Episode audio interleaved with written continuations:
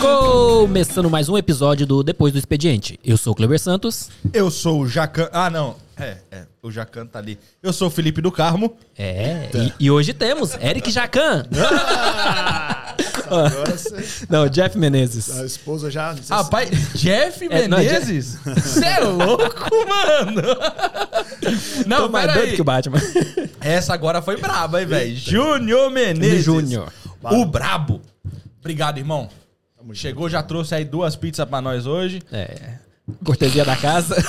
Trouxe não, Ele tá gente. querendo complicar todo o custo aqui, viu?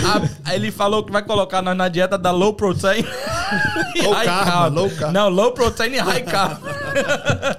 Pessoal, começando aqui, já falando, obrigado a todo mundo que já tá aí na live, todo mundo que tá pelo YouTube. Muito obrigado tem quem também já mandou pra gente as perguntas ali pelo Instagram, tem umas perguntas da hora ali. Por favor, deixa o seu like agora aí também já no vídeo do YouTube, você que já tá assistindo aí, fecha o chat, para de conversar, vai lá e dá um like, também se inscreva no canal. Sexta-feira às 8 da noite nós estamos aqui e temos estado desde novembro. Que que é isso, hein, mano? É. E Brabo, hein? E sem contar que estamos lá no podcast. Então segue a gente lá no Pocketcast, Apple Podcast, Google Podcast e tudo que tiver cast. Eita. Amazon, tudo. Só pedir pra Alexa lá, play DDD. co- Não, é play depois do expediente. Que eu já tentei DDD, não deu certo, não. Mas vai lá, segue a gente lá, escuta a gente quando estiver trabalhando, que é o que eu faço, eu também escuto nós. Então, faça esse favor. E é isso aí. Muito obrigado também aos camaradas brabos que estão ali brincando de jogar CS. Só que não. João Alves, João F. Alves e Eliakim, o brabo. Muito obrigado, tamo junto. O Kim Farofa. Turma que mexe o doce, né? É, o brabo. Chefe Júnior Menezes. Rapaz, a pergunta é fácil. Brincadeira pra ti. Quem é Júnior Menezes? Olha aí. Olha aí. Antes ou depois da cozinha? Rapaz, vamos lá atrás. Cara. Lá atrás. Nasceu, você nasceu em Paris, né? É. Oh. É Paris. mais conhecido como United States of Sobral.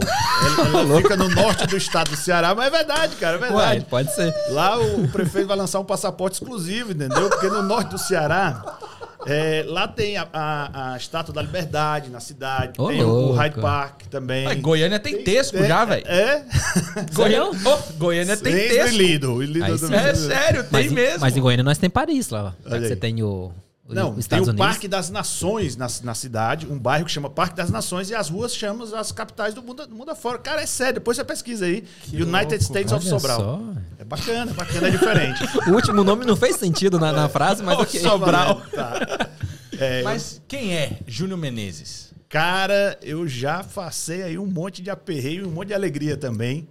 É, resumindo, nasci em Sobral, mas eu sempre morei em Fortaleza. Metade da minha vida, né? Que a outra metade já Lugar foi aqui em bem Londres. feio, já. Tem vontade de conhecer Fortaleza, hein? É bacana, cara. Infelizmente a violência está consumindo, mas enfim, vamos falar da parte boa, né? É. Então, é, e aí vim para Londres com 23 anos. Mas antes, né, quando eu estava em Fortaleza, eu fazia faculdade de Direito, cara. Fiz, Oxe! dois, é, fiz dois anos de faculdade de Direito.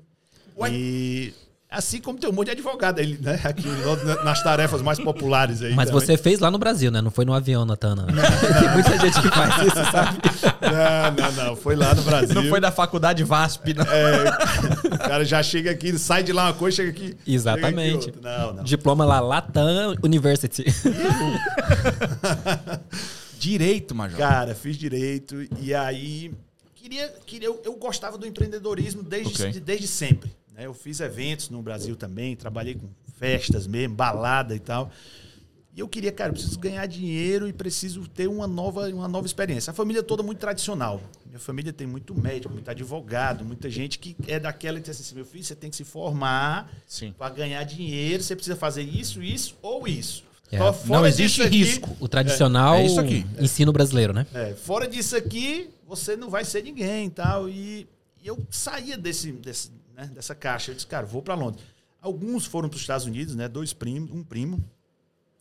E eu vim para Londres porque foi na época do, da- da- do ataque das Torres Gêmeas e tal. Para não fazer muita delonga, cheguei aqui, fiz o que todo mundo fazia, Estamos lavei prato, 2011, né?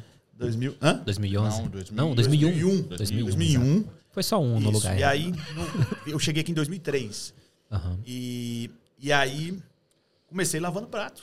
Uma banharia. Na cozinha que foi lavando prato. Mas na- quando eu comecei a lavar prato, tava bom já, cara. Já era, já tava legal. Tá, porque, Tô lavando prato em Londres. uau, né? Já, gost, já gostei do ambiente. Ah, Nossa, é raro alguém, alguém falar isso, hein? rapaz. Cara, lavar eu prato trabalhei gostou. com o pastor Adilson em 2003, numa câmara frigorífica etiquetando sanduíche, cara. A menos. Mano, tem um- gente que não vai entender o que é isso, mano. É, bicho. Eu trabalhei à noite. A Daily Bread, Live Voxel. Traba... Não, rapaz. Eu Vai que é o trabalhei à beijo aqui, o noite. cara vai já daqui a pouco. Eu trabalhei à noite, era uma warehouse da DHL. E nós fazíamos só logísticas do Sainsbury's. Aham. Só comida fria. Entravam na warehouse 68 carretas por hora. Ô, louco, carreta.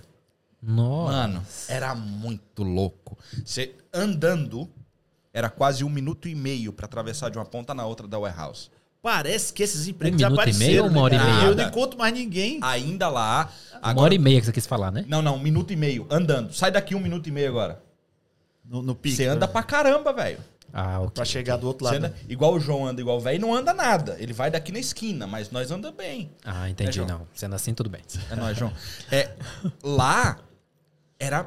Ah, você tá falando que não vê mais. Vê sim. Só que esse trabalho foi pro interior. Ah. Londres ficou cara pra warehouse. A turma se O afastou. galpão não É, dá eu mais. não conheci mais ninguém Então- que passasse esses trabalhos. Mas esses trampos, obviamente, tem os clássicos, né? Tem, tem. tal. Claro, você atravessa ali, por exemplo, atravessar a M40, M4, subindo Milton Keynes e tal. Você Tá todo só mundo lá. vê aquele negócio. Uns Você chega lá em cima, lá em. Tá explicado. Como que é o nome lá em cima? É. Nottingham. Mano, Nottingham tem uma warehouse da, da Amazon que é quase uma milha.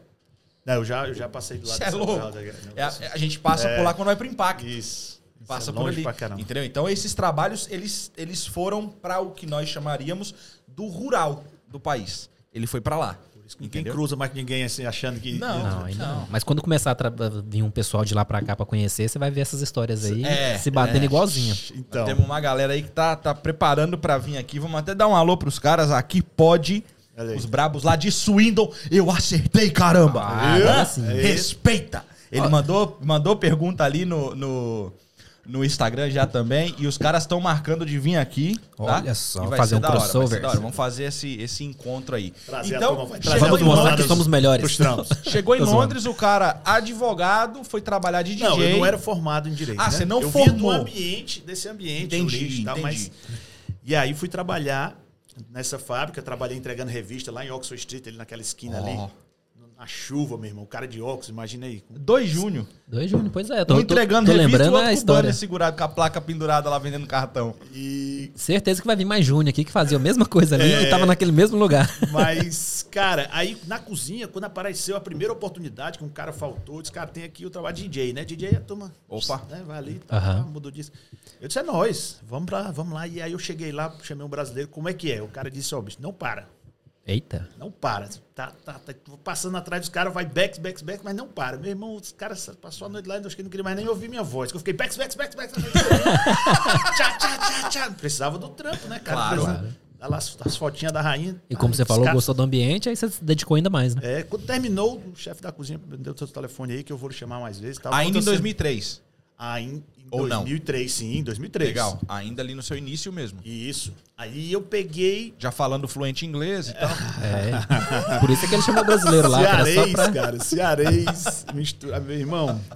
Mas, e aí dificultava, tinha muito brasileiro na cozinha e os que não tinham falavam português. Os, cara, os, os- brasileiros, em vez de aprender inglês, ensinaram português pros caras. né? Exatamente. E só ensinava merda, né? É, e as palavras, né? Começa pelas palavras mais. Ai, ai. Mas aí foi bacana porque realmente aprendi muito rápido, né? Aprendi muito rápido ali, consegui subir rápido na cozinha e tal. Eu disse, cara, eu gosto desse aqui. Você curtiu o ambiente? É. Eu gosto, eu me movimento com muita rapidez, assim. Hoje é um pouco mais lento. Mas aquela época era ninja, né, cara? E Qual que é os cargos dentro da cozinha? Tipo assim, você subiu pra salada, não é? Que eu acho tem que é o próximo. brigada, né? A gente dentro da cozinha a gente tem uma organização igual o quartel. né? Tem a O brigada negócio lá. é militar. eu ali. já ouvi falar, eu nunca trabalhei na cozinha, mas tipo assim, eu acho que o próximo cargo depois de, do DJ é o que trabalha na salada, não é? Ou não? É, é se for um restaurante que tenha, né, ali um cardápio variados ali, mas o cara fica no- nas entradas frias, né? Ah, ok. ali aham. e tal. E dependendo da estrutura da cozinha, você começa a fazer cortando e tal, a turma vai ver se dá, toma, né, toma gosto mesmo pela coisa e sobe. Entendi. Mas aí, cara, em 2009 eu me formei pelo Cordon Bleu. né, foi a primeira- Peraí, peraí. Não Repete aí fala, o não, não, aí. peraí, peraí, peraí. É, Ô, Eric já. não, não. É, é, tipo, mano, para. É, não, eu fui ali, eu fui ali em 2009, e aí eu É. fui ali fazer um teste em Harvard da cozinha. Cara, pois é, eu durante muito tempo, tu acredita que eu não tinha vergonha, mas eu não, não- eu não mencionava. Justamente porque eu, a, a responsabilidade é muito grande. Quando você faz isso aqui que você fez agora aqui, Exato. a turma, quando me chamar pra alguma coisa, a barreira vai lá pra cima, entendeu? Oxe, a mas você- responsabilidade só aumenta. Peraí, então eu vou aumentar a responsabilidade. Ah. Escuta essa. Ah, Quando foi aquele evento lá que a gente fez? 2016? Brazilian Taste Gastro Show. Foi 16? 16. 2016. Eu entro na Embaixada do Brasil. ah, olha aí. Tá essa criança aqui que não sabe de nada, que não gosta de falar do cordon bleu, que eu não sei nem falar o bagulho direito. É isso aí mesmo, falou bem bonitinho. E aí, olha o que esse cara serviu de. Não era nem entrada. Aquilo ali era Degustação. canapé. O cara colocou tapioca. Não lembro não, viu? Já vai começar É, a o cara colocou- O compromisso já... Mas quem tapioca- comeu gostou pelo visto. É, o cara colocou, se eu não me engano, alguma coisa que tinha a ver com uma carne, que eu não sei agora se era carne seca. Ele colocou um cremezinho branco, que eu que sou inútil, vou falar que era um creme, que era um requeijão. Não era. Não era, porque esses caras não fazem requeijão. Não era. Ok. E esse cara colocou caviar. Aí Ficou é bom. Outro nível. Mano, aquele dia, seu nome gravou na minha cabeça. Tanto que ele lembra do prato. Acabou. Ó, Acabou, aí. colou na cabeça. Que eu falei, não, peraí. O cara. não- agora aqui eu não tô. Eu não tô. Isso aqui Rasgando entenda cedo muito assim, bem. Não, não. Não é nem rasgando cedo. Eu não tô falando mal agora. Não é isso. Porque os caras falam, ah, o cara do Ceará, o cara do Nordeste, o baiano. É, é meio que pejorativo. Não é essa. A ideia que eu vou passar não é essa. Ah, sei lá, em termos de alimentação, acho que não, hein? Não, não, não. Digo em termos de tudo. Não, o cara é um cara pobre, é um cara. Não tô falando dessa Aham. ideia, não. Ok. O cara sai do Ceará, que é um lugar que tem muita coisa boa, mas tem muita dificuldade. sim. O cara passa pelo que ele passou. Ele tá dentro da embaixada do Brasil em Londres. Ele não tá. Vou falar de um time ruim, que é o meu. Ele não tá na casa do Vasco. Não tá. Ok. Ele tá na embaixada do Brasil. E eu posso falar porque eu sou vascaíno e não presta. É, Eita. e o cara me Tem inventa. ali que tá olhando ali. Tem algum, você Não, eu tô olhando pra câmera ali. é. Os vascaínos veem que eu tô falando Ah. pra eles. Entendi. Essa raça ruim desse time. Pra nós, É, no caso, né? você não é vascaíno? Não, eu não. Eu falando, Ah, tá, você falando pra falando, nós, eu falei, você falando pra nós. Ah, que eu pra falei você meus pra, pra quem tá assistindo. Ó, não sou eu que tô cortando o papo hoje, hein, velho. Os caras estão me cortando aqui, hein? Eu tô tentando fazer a linha de pensamento. Ok. Os caras quem tá bravos contando comigo. Você. É, Em que momento eu te cortei? o cara chega dentro você, da né? embaixada do Brasil, Faustão, ao invés do cara colocar um salmão, um, sei lá, a- alguma coisa assim, chique. Não, o cara me mete tapioca. O cara me mete, se eu não me engano, era carne seca, mas eu acho que. Eu não sei. Carne de E o sol, cara né? me vai e me manda um caviar. Ué, é outro nível, né, velho? Cheguei. Não, o negócio é tipo assim: eu cheguei, eu não vou usar o seu cardápio. Eu vou te dar o meu. Isso É, aí estampou na minha Cara, cabeça. mas aí é que tá. Não tem relação com, com o Cordon Bleu, isso aí. Não, tem- nenhuma. tem- não tem Nenhuma. Esse nome toda vez que fala dá até um. Dá é fome. É, pô. Não tem. é, eu, eu digo isso, eu, obviamente é uma, é uma posição muito confortável, né? Poxa, eu tenho lá na minha parede lá o diploma. Então é muito fácil eu falar que não é isso tudo e tal. Pelo contrário, né? Eu tenho que valorizar, até porque não é é brava. barato, né? É um investimento de tempo e dinheiro muito alto. Mas, enfim, quando eu me formei, eu, foi aonde a, a paixão pela gastronomia tornou-se uma realidade e deixa de ser subjetivo, né? Agora você diz assim, agora você faz. Você tem a responsabilidade de começar a fazer a sua história Sim. com todo o conhecimento Sim. que você tem. Aham. É, e eu sou grato a Deus por, por isso, porque a, a embaixada, obviamente, é fruto do nosso trabalho. Isso. É, a gente, é, o meu tio que, que me criou, perdi meus pais muito jovem, tinha 10 anos de idade. Meu tio que me criou, ele disse: Júnior, a gente não constrói futuro, você constrói passado. Você é hoje o que você fez ontem. Você não é hoje o que você vai fazer amanhã. Eita. Opa, Então- pera aí. Vamos, vamos todo mundo pensar de novo. Calma aí, calma aí. Fala de novo esse negócio É, aí. Você me convidou Eu- eu pelo te- que eu, eu tenho uma ontem, certa certo? dificuldade. Você não me convidou pelos projetos que eu tenho no papel que vai sair do papel amanhã. Então, Agora, você enganou. agora. Não, mas tá bem. Você se enganou. não, não. Eu quero é 2022, Olha bebê. aí. Tá certo. 16 eu não vou conseguir fazer mais dinheiro lá, não. Mas baseado no que você viu, né? Sim, exato. isso. Então, é, a partir daí, a gente. a- a- eu, né, e a minha esposa também, Não obviamente. fala aquele negócio de novo aí, rapaz. Ah, pra trás, pra frente. É. Você não constrói o futuro, né? Você constrói passado. A gente- nós somos hoje o que a gente fez ontem e não o que a gente vai fazer amanhã. Então, a, a representatividade, a autoridade, tudo que, tudo que é, a gente consegue ao longo do tempo é por conta do que a gente decidiu fazer ontem. né? O que a gente né, decidiu ontem. Então, a gente trilhou um caminho. Eu fui o restaurantor durante um tempo, né? O, bambu e tal, que não tem nada a ver com, a cadeia do Brasil e tal. Mas essa responsabilidade ela anda comigo diariamente. Peraí, o cordão. O, o cordão bleu. É, desculpa. Em honra a Manu, que também tá aí, que em maio vai colar. Em maio? É sim. Em maio? É, vi- É, em eu- maio vai colar com a gente aqui. Ela colocou aqui, desculpa, Manu, não é cordão bleu, é lã.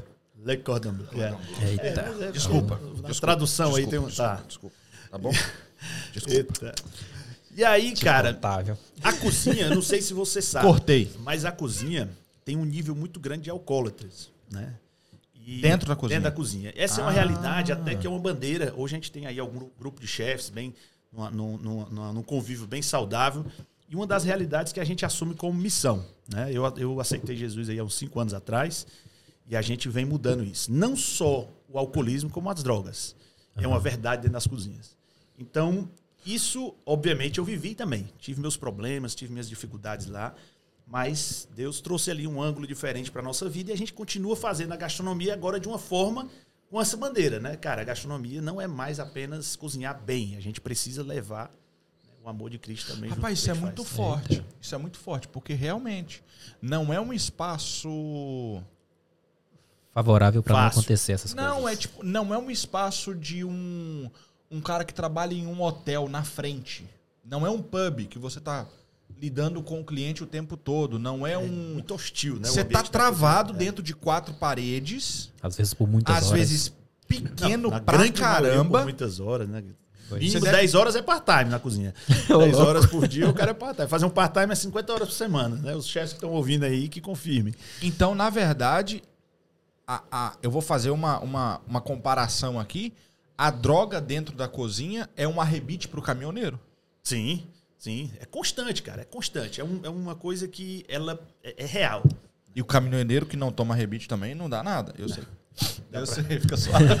Eita. Dá pra, dá pra viver, né? Dá pra viver sem, obviamente. Não, Mas Você isso... falando isso aí, agora eu, eu parei pra pensar que quando eu trabalhava num restaurante em Portugal, realmente todo mundo lá dentro bebia. Sabe que eu nunca parei pra pensar nisso? Cara, no Eu meu não. restaurante Era seis umas horas, cinco eu chamava pessoas. garçom e dizia assim, uma cervejinha pra todo mundo aqui. Trabalhava tudo louco, cara. Seis horas. Seis horas da tarde começava. Ah, não. Lá onde eu trabalhava tinha um cozinheiro que a cada meia hora é taça de vinho. Olha. Cada meia hora, tipo, o cara trabalhava, sei lá, das 10 da manhã até meia-noite, e cada meia hora taça de vinho, taça de vinho. No final, ele guardava a batata e servia a bandeja. Não sei, mas ele tinha a ordem do dono da casa, né? Do, do patrão, que poderia fazer isso aí o tempo todo. É porque é muito cansativo fisicamente, Com certeza, mentalmente. é. É uma que responsabilidade é muito alta. Então é uma soma muito grande, estresse físico e psicológico. Então isso é uma válvula de escape. Entendo perfeitamente. Então, é, tirando isso aí, né, hoje a gente desenvolve alguns projetos. Deixei o restaurante porque a vida de restaurante, eu tenho quatro filhos. Então a vida de restaurante estava impedindo de eu cuidar das crianças, de ter, né? Nessa época que a gente deixou, tinha só três. Aí deu tempo de fazer mais um, né? Porque o- saiu do restaurante. Mas ganhou da aí veio o gente, hein? Joaquim. É, e aí. Ganhou da gente, rapaz. Mas Ganhou, ganhou. Acaba que dá- deu mais tempo para curtir a família e, e ter essa, né, esse, esse momento muito importante. Mas a gente não deixa de estar busy, não. É, ainda 50, continua você falou busy. uma coisa brincando, mas é uma realidade. 50 horas é part-time. O que, que era uma carga horária comum 70. horas. semanal? 70 horas. Comum, não deu nada errado. Nada errado. 70 Se o cara for horas. trabalhar full time, é 5 cinco doubles de 8 da manhã à meia-noite.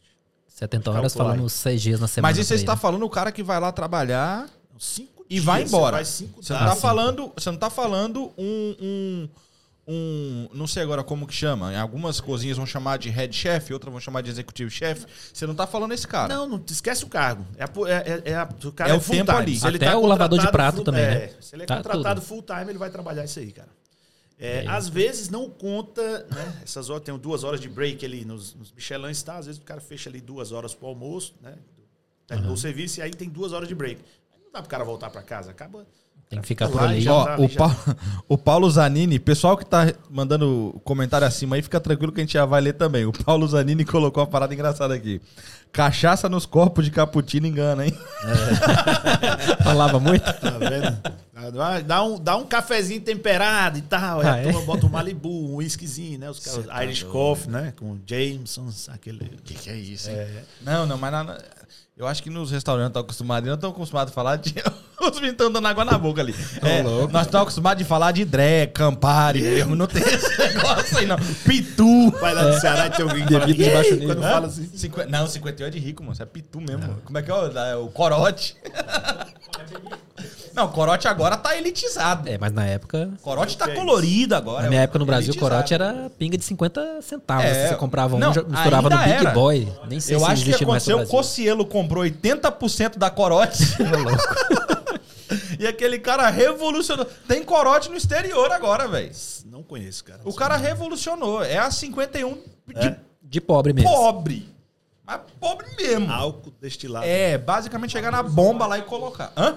Valorizou mais que a bolsa. Ô, louco. Mais que a Bitcoin. 50 pipa 10 pontos. É brincadeira, né, velho? Que coisa de louco. Ó, a gente colocou aqui, tem no Instagram, o pessoal mandou algumas perguntas e tal. Nós não vamos entrar nela, mas o cara falou quem ele era já pulando pra advogado. Pois é. Esse Ele que- cara- já agora quis eu dar uma levantada eu eu cima. sou- eu dou é, uma, já vocês viram a que eu dou uma futucada Eu aqui. sou- Eu quero saber quem é Júnior. Aham, o Júnior lá atrás. Em casa, na escola. Quem foi a criança? Júnior Menezes, Eita, o adolescente. Rapaz, eu dei trabalho, viu, meu irmão? Quem não, né? Eu dei trabalho, cara. Eu dei trabalho. Primeiro, como eu falei aqui, eu perdi meus pais muito jovem. Eu tinha 10 anos de idade, Uau. dois de câncer, diferença de três meses, um do outro, Nossa. no mesmo ano. E, e aí eu fui morar com um tio. Duas, eu tinha duas, tenho duas irmãs, elas foram morar em Sobral, né, que é na, na cidade, eu fiquei em Fortaleza, elas foram morar em Sobral. E ali, meu irmão, obviamente, meu tio não, não, não, conseguia dar a atenção que eu precisava, porque eu era eu cheguei como sendo o filho mais velho, né? Os outros filhos dele eram Ah, todos entendi. jovens. Eu estava numa fase, e, obviamente, né? O momento precisava de uma atenção, um menino, e aí, meu irmão, aí eu dei trabalho. Na escola, não queria saber de escola e tal. Mas eu sempre, é o que a turma chama de o cabo inteligente, né? Diz, ah, o menino não vai para aula, mas tira, consegue passar, tirar a média. Eu não sei se era inteligência ou se os professores tinham dó, né? Poxa, o bichinho e tal, né? Passa o menino aí, não Ah, sei. mas quando você fazia uma prova, você o que, que você achava? Que saía bem? Tipo, eu acho que. Marrom. Ah, é? Mas quando chegou no vestibular, É marrom. quando eu chegou no vestibular, eu passei de primeira, né? Eu, eu gostei do- da sua forma de, de falar. Essa foi ótima, velho. Quando chegou no vestibular, eu passei de primeira. Então, e fiquei numa, numa- classificação boa. Então, né, não era tão boba, né? A criança não era tão boba. Não sabia era tão marrom assim. né? É, não era. E, e aí eu fui, né, aqueles, no Ceará, cara, a vida noturna, toda aquela, né, tem todas aquelas facilidades é, que a gente sabe como é que é, não tem no Brasil todo, mas Aham. eu fiz eventos no Brasil, fiz festas, fiz shows, Ivete Sangalo, fiz forró, fiz rock, muita coisa, muitos eventos. Como o Érico cabeça Maia ou- era meu sócio lá no Ceará. O Érico Ah. Maia foi meu sócio durante três anos. Depois que eu vim pra cá, eu trouxe ele também. e assim, Entendi, já tem a nossa entendi. história lá atrás. Entendi. Mas a gente começou, fez muita balada lá. Os caras estão aplaudindo ali, ó. Tá certo. Cara, E Então, mas fazia o que lá? Era sócio de Mas quê? você era, vocês eram organizadores. Sim, a Ah, gente alugava boate lá, fazia promoção, contratia nos- nas escolas, né? Fazia ali todo o marketing, né? Opa. É, corpo a corpo no, no, no recreio, Alô, JC. levava os, os- os panfletos, né? Naquela época era mais difícil. Hoje tá fácil, né? Hoje é tudo digital. Fala cara. Mansa, Hoje Raça é- Negra, Agite Brasil. A Manu tá te ajudando aqui, ó. É, Ela tá fazendo a cola aqui, ó. tenta isso aí. Hoje você fazendo manda a no cola. grupo da escola, tá resolvido, né? Ixi, cara, foi muita balada, muita festa. E a gente ganha- e eu comecei a ganhar dinheiro muito jovem, cara. Com 20 anos, aí eu saía com. Terminava o evento, eu saía com um carro com polícia para ir até em casa, com um porta-mala né, cheio de dinheiro e tal. Rapaz. E aí, isso é petição, né? Porque não. caras não têm cabeça nem estrutura para acompanhar aquilo ali. E, obviamente, a gente pegou e cresceu o olho e disse assim, cara, vamos fazer, vamos abraçar a noite de Fortaleza. Mas, cara, 20 anos, tinha uns grandão lá e tal. E aí a gente fez uma sequência de eventos que foi uma sequência de erros e literalmente quebramos, né? Entendi. Nessa quebradeira foi na hora que eu resolvi vir para Londres. E já engatando aí a pergunta, por que Londres? Porque, tipo, você teve pessoas que foram para os Estados Unidos. É, que eu que conheci a turma que eu conheci uma galera que tinha morado nos Estados Unidos, estava até no Ceará na época que eu decidi. Mas no meu tio, que poderia me ajudar com o visto, ele disse: do Ceará você não sai. Eita. E, eu- Ah. e aí a gente é teimoso, né, cara? Assim: agora eu vou. né? Vamos ver se eu não saio. E aí, Só porque você falou. é, e aí eu conheci um cara que disse, cara, vai pra Londres. Tem uns amigos lá e tal. Me apresentou, eu fui, arrumei um telefone, aqueles lá na beira-mar, lá que liga pro. Liguei aqui, falei com o cara. E deu certo a conexão, né? A gente veio pra Londres, veio eu e um amigo, o Richelli, e começamos aqui essa história, mas sem saber pra onde ir, pra onde vai, como é que. Como é que. Tá, tudo- tá tudo certo, tudo. Tá, tá caindo aqui a conexão. Vocês estão ouvindo aí, pessoal? Dá um joinha. Dá um joinha aí pra ver se tá tudo bem. Não, não, aqui não tem nada a ver com a live. Pode ficar Então, tranquilo. pronto, Aqui é outra coisa. Mas e aí, quando chegou em Londres, eu vim como estudante, né? Com o visto na época tal. você pegava o visto no aeroporto. Pum, aeroporto, a turma dava o visto ali. Seis meses você estava garantido. E depois eu disse, cara, como é que eu vou fazer? Tinha que gastar uma fortuna, tinha que pagar a escola e tal. E eu não tinha grana. Eu tinha, tava começando a equilibrar. Ao vivo como é assim, todo gente. mundo. É isso aí. Toma, toma. E Ninguém viu nada. mas, enfim, aí na gastronomia foi aonde eu me encontrei. Só que aí eu voltei pro Brasil e fiquei 10 meses. Nessa volta, e é o que eu digo para todo mundo que tá aqui, Isso já em quando? Em do- 2005, né? Ah, então você ficou aqui uns três anos, mais Fiquei ou menos. dois anos, né? 2005, janeiro de 2005 eu voltei. Em outubro eu retornei para Londres. Fiquei 10 meses. Construí uma casa de shows lá, perdi tudo que eu tinha ganho. Perdi quatro anos, Isso né? Já não 10 valeu meses? aquele. Nesses 10 meses. Já não valeu a primeira, tomou outra. É, eu Ai. perdi os dois anos que eu tinha juntado dinheiro aqui, perdi os 10 meses que eu fiquei lá, e quando eu voltei, passei mais um ano pagando conta ainda que eu deixei nesses 10 meses. Né, Então eu perdi quatro anos, mas é o que eu digo pra todo mundo: o cara quer ir pro Brasil, tá sempre cordão umbilical linkado com o Brasil, cara, vai logo, vai logo, que é pra ver se dá certo ou não. Na grande maioria não dá, né? Volta logo, vai, já volta logo, já tá tudo resolvido, entende que seu lugar é em Londres, seu propósito está em Londres e, e finca é, para é, pra- finca raízes, né? Finca raízes para construir uma história que realmente seja é, diferente na vida, porque senão eu conheço gente que está 10 anos aqui, é, fala português, está sempre preso às raízes brasileiras, e isso eu acho que é uma forma de, de atrasar o que, a gente, que Deus tem pra gente, né? Entendi, entendi. A Manu É, tá então- entregando, a Manu tá entregando um pouco do passado aqui, ó. Eita! Ela tá, Pode falar a verdade aí, que é isso que nós quer. Ó, ela tá entregando. Saber os BO. Cara, então, tipo assim, você tem uma facilidade boa pra juntar dinheiro, né? Que em dois anos você juntou um dinheiro e chegou lá, abriu uma casa de show. Cara, tem uma facilidade boa, não tem? Naquela época era R$ 6,15, cara. 2003. Depois disso a gente passou muitos anos. Cheguei a mandar dinheiro a R$ 6,15 e o real valia alguma coisa. É que É, hoje em dia era dinheiro. Quando cheguei, eu acho 70 mil reais no Brasil, entendeu? Era um dinheiro bom. Então, Cara, é, em dois, dois anos, anos eu trabalhava conseguiu. nesse restaurante muito. Né? 70 mil você compra um gol. Só. Pois é.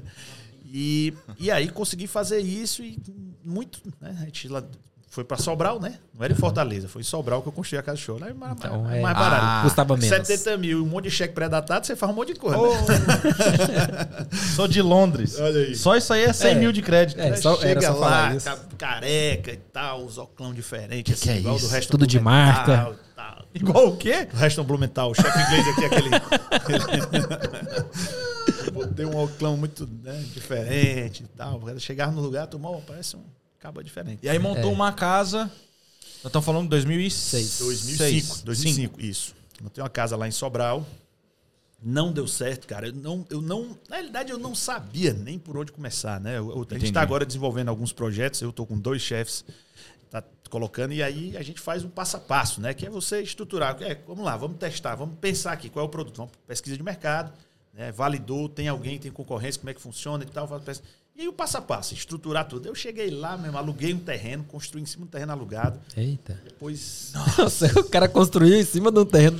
Mas Nossa. perdeu Ok. tudo, perdi tudo, tudo, tudo. Era pra ser chefe mesmo, né? Era pra ser chefe mesmo. é, pra- quando foi no ano, que aí depois de um ano que eu paguei tudo, que eu podia começar a pensar em comprar o terreno, foi o ano que as portas do Le Cordon Bleu abriu, né? E disse, agora você vai Ah. começar a estudar. Foi o ano que eu perdi uma coisa e ganhei outra, e disse, não. Porque se lá não abre, você bom. comprava o terreno. A ponte quebrou. Né? Foi um ano que a ponte quebrou, porque senão talvez eu tivesse juntado o dinheiro, tivesse voltado para tentar colocar a casa para frente e tal. E hoje eu não fosse, né? Não, não estaria na profissão. Então, essas, E eu é importante comido- que as pontes se quebrem de um jeito ou de outro. E eu né? não tinha comido carne de sol com caviar. Nem você tinha me conhecido lá na embaixada. aí. A gente já tinha se conhecido de outros, de outros, de outros momentos. Já, né? mas lá, lá, lá Foi foi, diferente. O, lá Foi foi, o carimbo do negócio. Lá, Lá, foi você quebrou você, tudo. você não descobriu quem era o Júnior, você descobriu quem era o chefe. Não, lá ele quebrou tudo. Lá foi brabo mesmo. Bacana, foi bacana. É, pelo visto, Agora- a memória é muito boa. velho. Vamos, agora vamos voltar. Vamos. eh, Tem uma pergunta que eu fiz pra algumas pessoas, eu vou fazer pra ti também pra entender isso. Um cara de Fortaleza, então assim, você, não de, mas sempre tá convivendo com Aham. Fortaleza, então você não tá vivendo num lugar pacato. É uma cidade movimentada, é uma cidade grande, é uma cidade de, de, de, de nível internacional, vamos colocar assim. Aham. O que que foi quando tu pisou em Londres? Qual foi esse sentimento? Você lembra isso, 2003? Menino, deu um frio na barriga medonho. A pergunta é, aquela primeira vez, Cara, pra você ter uma ideia, que tem uma história muito engraçada. Primeiro a gente passou três horas esperando no aeroporto. Acho que o Rob tá assistindo aí, que eu coloquei no grupo aqui. O cara que foi me buscar, foi o Roberto, hoje ele mora em Wales, ele errou era o terminal, né? Tinha Aham. quatro terminais, ele foi pro terminal errado. E aí quando ele saiu no- na Piccadilly Line, lá em Manor House, que era 25 estações, foi que eu consegui falar com ele pra ele voltar pra buscar a gente, né? nossa. Mas aí a gente saindo em Manor House na estação, camarada que tava com a gente, o, Richelli, pegou e olhou pro Rob e disse: Cara, o ar-condicionado dessa estação é bom, né? Só que a gente chegou no frio, era o frio lá de fora descendo mesmo. Aí o Rob deu uma risada: Ah, é ar-condicionado? Peraí, deixa eu chegar lá fora pra você ver como é que é. E tava dentro ainda. É, cara, e eu passei 45 dias desempregado quando eu cheguei aqui, cara. Foi muito difícil, muito difícil. Mas também porque o dinheiro em que eu vim, eu, eu quis conhecer Londres. Eu fui Ah, pra é. balada. Então foi né? uma opção. É, Então você ainda trouxe uma grana uma, boa. foi uma foi certa uma opção. imaturidade É, uma misturada opção. com irresponsabilidade, com um monte de, de coisas que não deveriam ter sido Mas isso você tá falando como um júnior pai, um júnior é, é, mentor de uma escola. mas- você tá falando isso? Porque o não. cara, quando Não. chega na hora que você chegou, isso aí, irmão, para. Isso aí não é responsabilidade. Cara, mas eu fiquei sem dinheiro pra comer, como é que não é? Ué, mas Eu como é que tu saía? Hã? E como é que tu saía? Porque eu trouxe, trouxe mil libras naquela época. Era muito dinheiro. Ixi, mil libras dava pra o, alugar, o quarto paga um mês e três o depósito semanas. pago. né? Era mil libras. Então a gente foi pra balada. A gente foi pra balada. E, Entendi. e aí eu. Eu não vou nem perguntar o nome das baladas, porque. Naquela época. Manor Tá House. ruim. Manor House tem uma padaria até hoje, Bagel Bakery. E vende aqueles pães que tem um furinho no meio, né? O bagel lá com. E um brasileiro trabalhava lá. O ponto de eu terminar, o- quando tava terminando o expediente dele, eu ir lá e ele me dar os sanduíches, porque a gente não tinha grana. né? Eita. E aí foi o primeiro aperto. 40 dias, agora, com menos de 40, né? 45 dias eu fiquei desempregado. 45 dias eu comecei a, a ter possibilidades, né? Que aí fui pra fábrica de sanduíche, fui Entendi. vai te- é, entregar revista na rua e tal. Sem falar inglês, né, cara? Meu irmão, né? Cearense aí passou Era um apertado, tempo viu, cara? E era um tempo diferente também, né, mano? Era, eu acho que era bem mais fácil. Alguma coisa era para que eu sentisse aquele aperto lá no começo, entendeu? Isso. E meu, eu ligava pra família, todo dia ele dizia que na hora que você quiser voltar, eu mando sua passagem. Disse, Isso lá, seu vontade tio? de ficar, é meu tio. Ó. Mande, mande, mande, eu não vou, não vou, não vou, não vou, não vou, vou ficar. E não dizia também o o aperto que tava passando, né?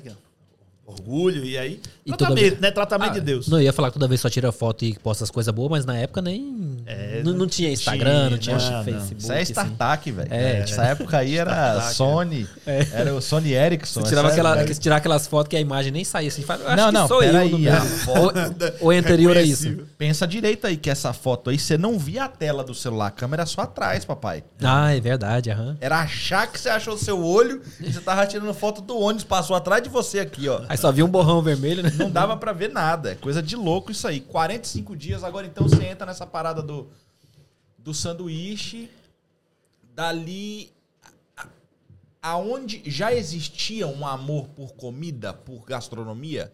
Cara, eu, Já tinha algo? é, eu sempre falo que eu sempre gostei de comer. Vocês gostam de Ah, comer? não. Eu gosto de É, não, aí todo mundo gosta. Ah, É, Você viu aqui, né? Ah, Você viu a destruição, né? Mas gostar de comer é diferente de gostar de encher o bucho. Ah, não. Né? Você gostava de degustar a comida. É, né, eu gostava de coisa diferente, tal, gostava de comer.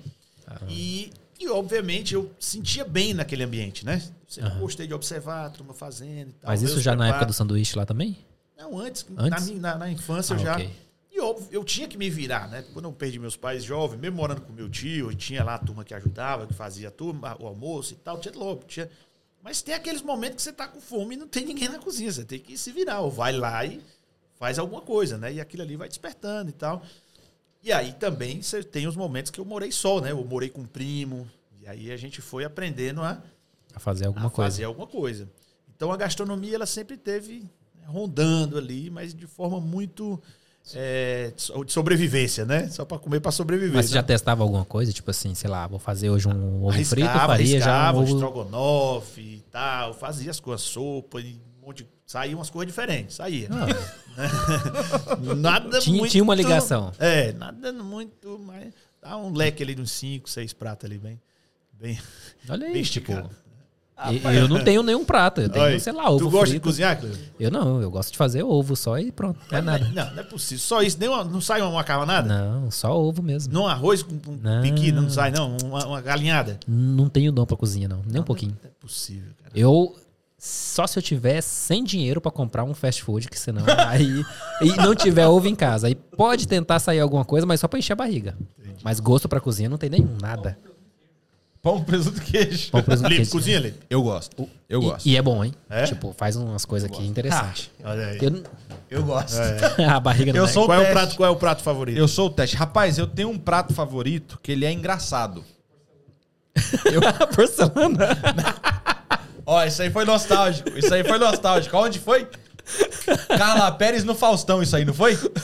Carla Pérez no Faustão. Qual o seu prato preferido? Ela falou Duralex. Eu lembro disso aí. Eu lembro disso aí. não, ah, eu lembro disso aí. De vero mesmo, de vero? Perdão aí a baiana, mas eu lembro dessa reportagem. Sério, velho. Ele perguntou pra ela qual o seu prato preferido. Acabou com a vida. dela. Ela falou Duralex. Ah, velho, cada coisa. Perdão, gente. Mas tem uma coisa que eu gosto de fazer que não é. Qualquer um faz. Tranquilo, qualquer um faz. Que é gammon com creme branco e batatas. Só. Mas é uma coisa que eu curto pra caramba fazer. É aquilo ali. E uma coisinha que eu forno, fiz vai onde? ontem. No forno, no forno. Ah. E aí uma coisinha que eu fiz ontem que eu gosto muito de fazer também, faço por fazer. É Mas me- você tem que é entender menos quanto mais aí, simples, quanto mais simples. E isso é uma, é uma coisa É que melhor, não é? é, é Que nem o meu, é, mais- ovo, melhor e sal compromete. e alho em pó. O meu é mais é simples. diferente, né? Lidar, olha aí. Camarãozinho, a foto aí foi de estúdio, aí ficou show. Hã? Nós, a foto nós. Não, mas aí, de novo, a patroa tava no- na igreja ontem. Eu olhei pro lado, só tinha biscoito. Hã? Que eu amo biscoito com leite. É uma coisa que eu sou fascinado. com Vamos olhar junto? Obrigado. Não, não. Não, não, né? Eu pego a bowl grandona de sopa assim. Eita. Eu encho ela de biscoito. Bula... Aí Ah, depois é, não é sabe por que, que a boia tá eu... aí, né? Não, mas eu, eu sei.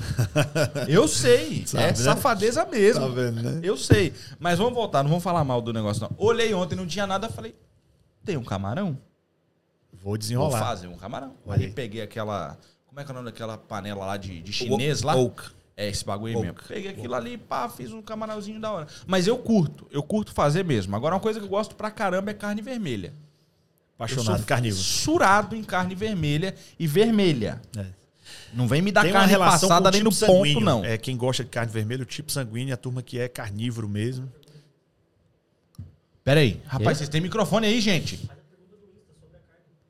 Ah, A pergunta. Ah, é, rapaz. Vamos lá pra pergunta. Tem uma pergunta É lá no aquela Insta. que daqui tava. É aquela mesmo, é aquela mesmo, é então. aquela mesmo. Segura aí, pessoal. Ó, vocês que estão aí ligados aí, ó.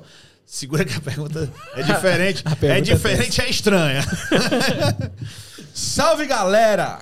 Quem mandou? Rapaz, eu isso. acho que foi você. Eu vou falar teu nome o dia que você vier aqui. E vou dar um card pra esse dia aqui, viu? Pra lembrar que foi você que fez essa pergunta aqui. Pergunta para o chefe se sirloin steak é picanha. Ou outro corte bovino. Então, ele tem um pouco de razão.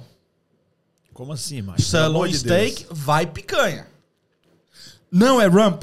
É, pelo amor de Deus. eu Olha aí eu quebrando aí. com a minha faculdade de Tem nada a açougue. ver, não tem nada a ver. Não, Outro, é não outra é. parte. Depois, de, Outro é depois de longe. abrir tantos, né? É o Anatomicamente está longe. Tá longe. sirloin steak. O que que é sirloin steak, chefe? Sirloin steak é a parte, é o contrafilé, né? Que é acima aqui da costela.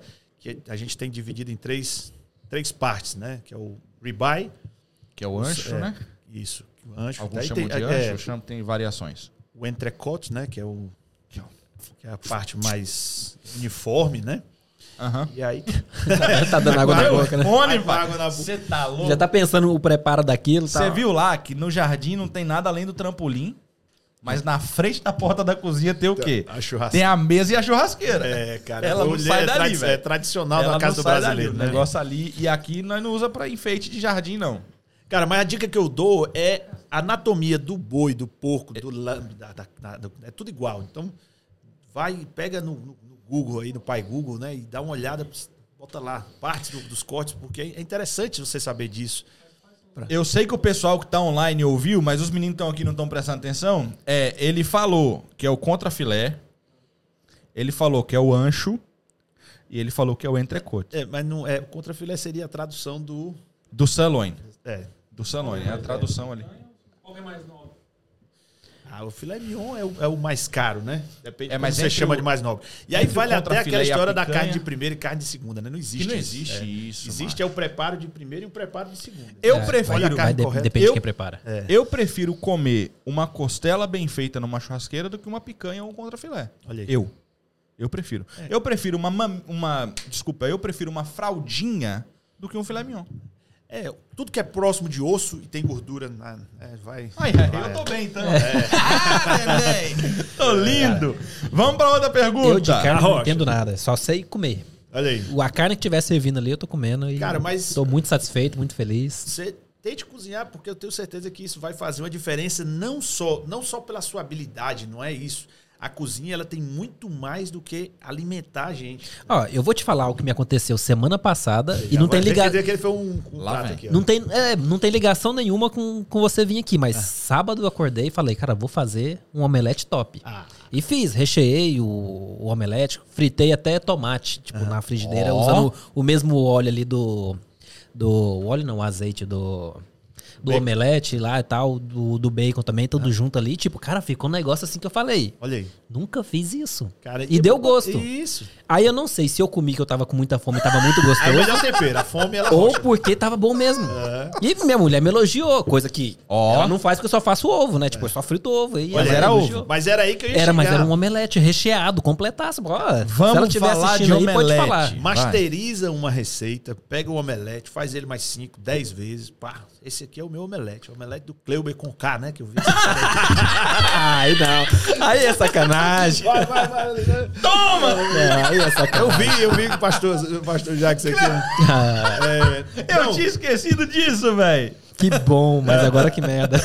Então, masteriza uma receita, faz ela bem feita e muda pra próxima. Cara, você vai. É bacana aproximar os filhos. Você tem uma filha, correto? Três. Três. Olha, o cabo é bom também. Ele gosta, ele Três. gosta. Gosta. Três filhos, a esposa, é bacana envolver as crianças.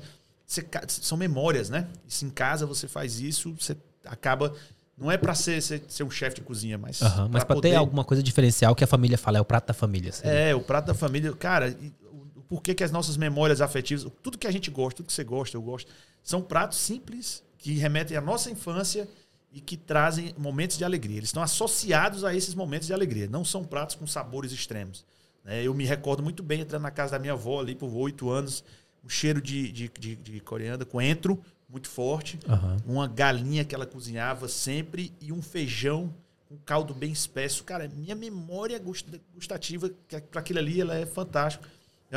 tá, tá salivando aí. É doido, velho. E, e algo em todas São as algo culturas é isso, né? Isso. Tipo, a comida tá tá ali independente do que tá acontecendo quando a família se reúne. Aham. Seja lá Natal, seja qualquer coisa. A comida é o digamos que é o carro-chefe de tudo ali que tá acontecendo. Mas tá do- se perdendo, né? Se perdendo. Não, Isso- não isso- tá. O churrasco continua, porque, tipo, o churrasco nada Ah. mais é que todo mundo ali conversar, ele mas tá- a, mas a a sua comida tá ali. Cozinha, ela tem, tem essa, o Cozinha, hábito cozinha. de cozinhar. Aham. Ah, tá. Experimentam os pratos diferentes também. Mas tem então. algumas famílias que isso tá, Tá devagarinho, isso está se perdendo. Então é uma coisa que eu, né, tipo, é bom a gente deixar Tem aqui uma, forma, tem uma forma fácil do Cleuber começar a cozinhar. Olha aí. Passar é sem fome inventar não é. uma viu? churrasqueira, um fogão, o garfo e a panela eletrônico. Eletrônico. Que ele possa mexer do telefone. Cara, Ele exi- na hora. existe algo parecido com isso e nós temos em casa, que é a Thermomix. Ela faz um monte de coisas assim. É, Você viu que a cara dele mudou, né? Você viu que o cara mudou. Você tem uma já, chefe. né? Tem. Ó, eu ia vender uma Só falta você. Já tem uma? Eu não sei nem o que é isso. Pois eu vou lhe explicar depois. então. Não, Chama- ó, é pelo zóio sou que você advisor, eu sou cresceu, advisor. é do- conhecido Pelo zóio que ele cresceu, pareceu Rinodeu. Não quer nem saber desse Não, não. É conhecido. Não, não, não. É um equipamento. É. Ó, é pirâmide. Paga nós, Thermomix, pela publicidade. Valeu, Joia. É conhecido como fechou, o robô de cozinha.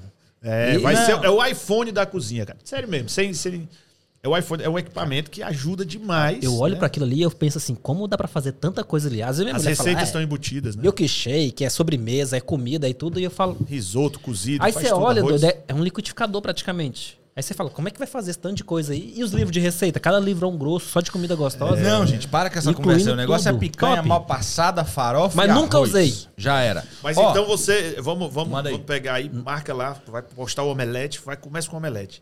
Ó. Eu vou marcar umas receitas lá, vou gravar umas receitas, vou marcar você pra. Mas tem que ser fácil. Porque, tipo assim, até aquele Hello Fresh, outra publicidade aí, É. até aquele Hello Fresh eu já acho meio difícil.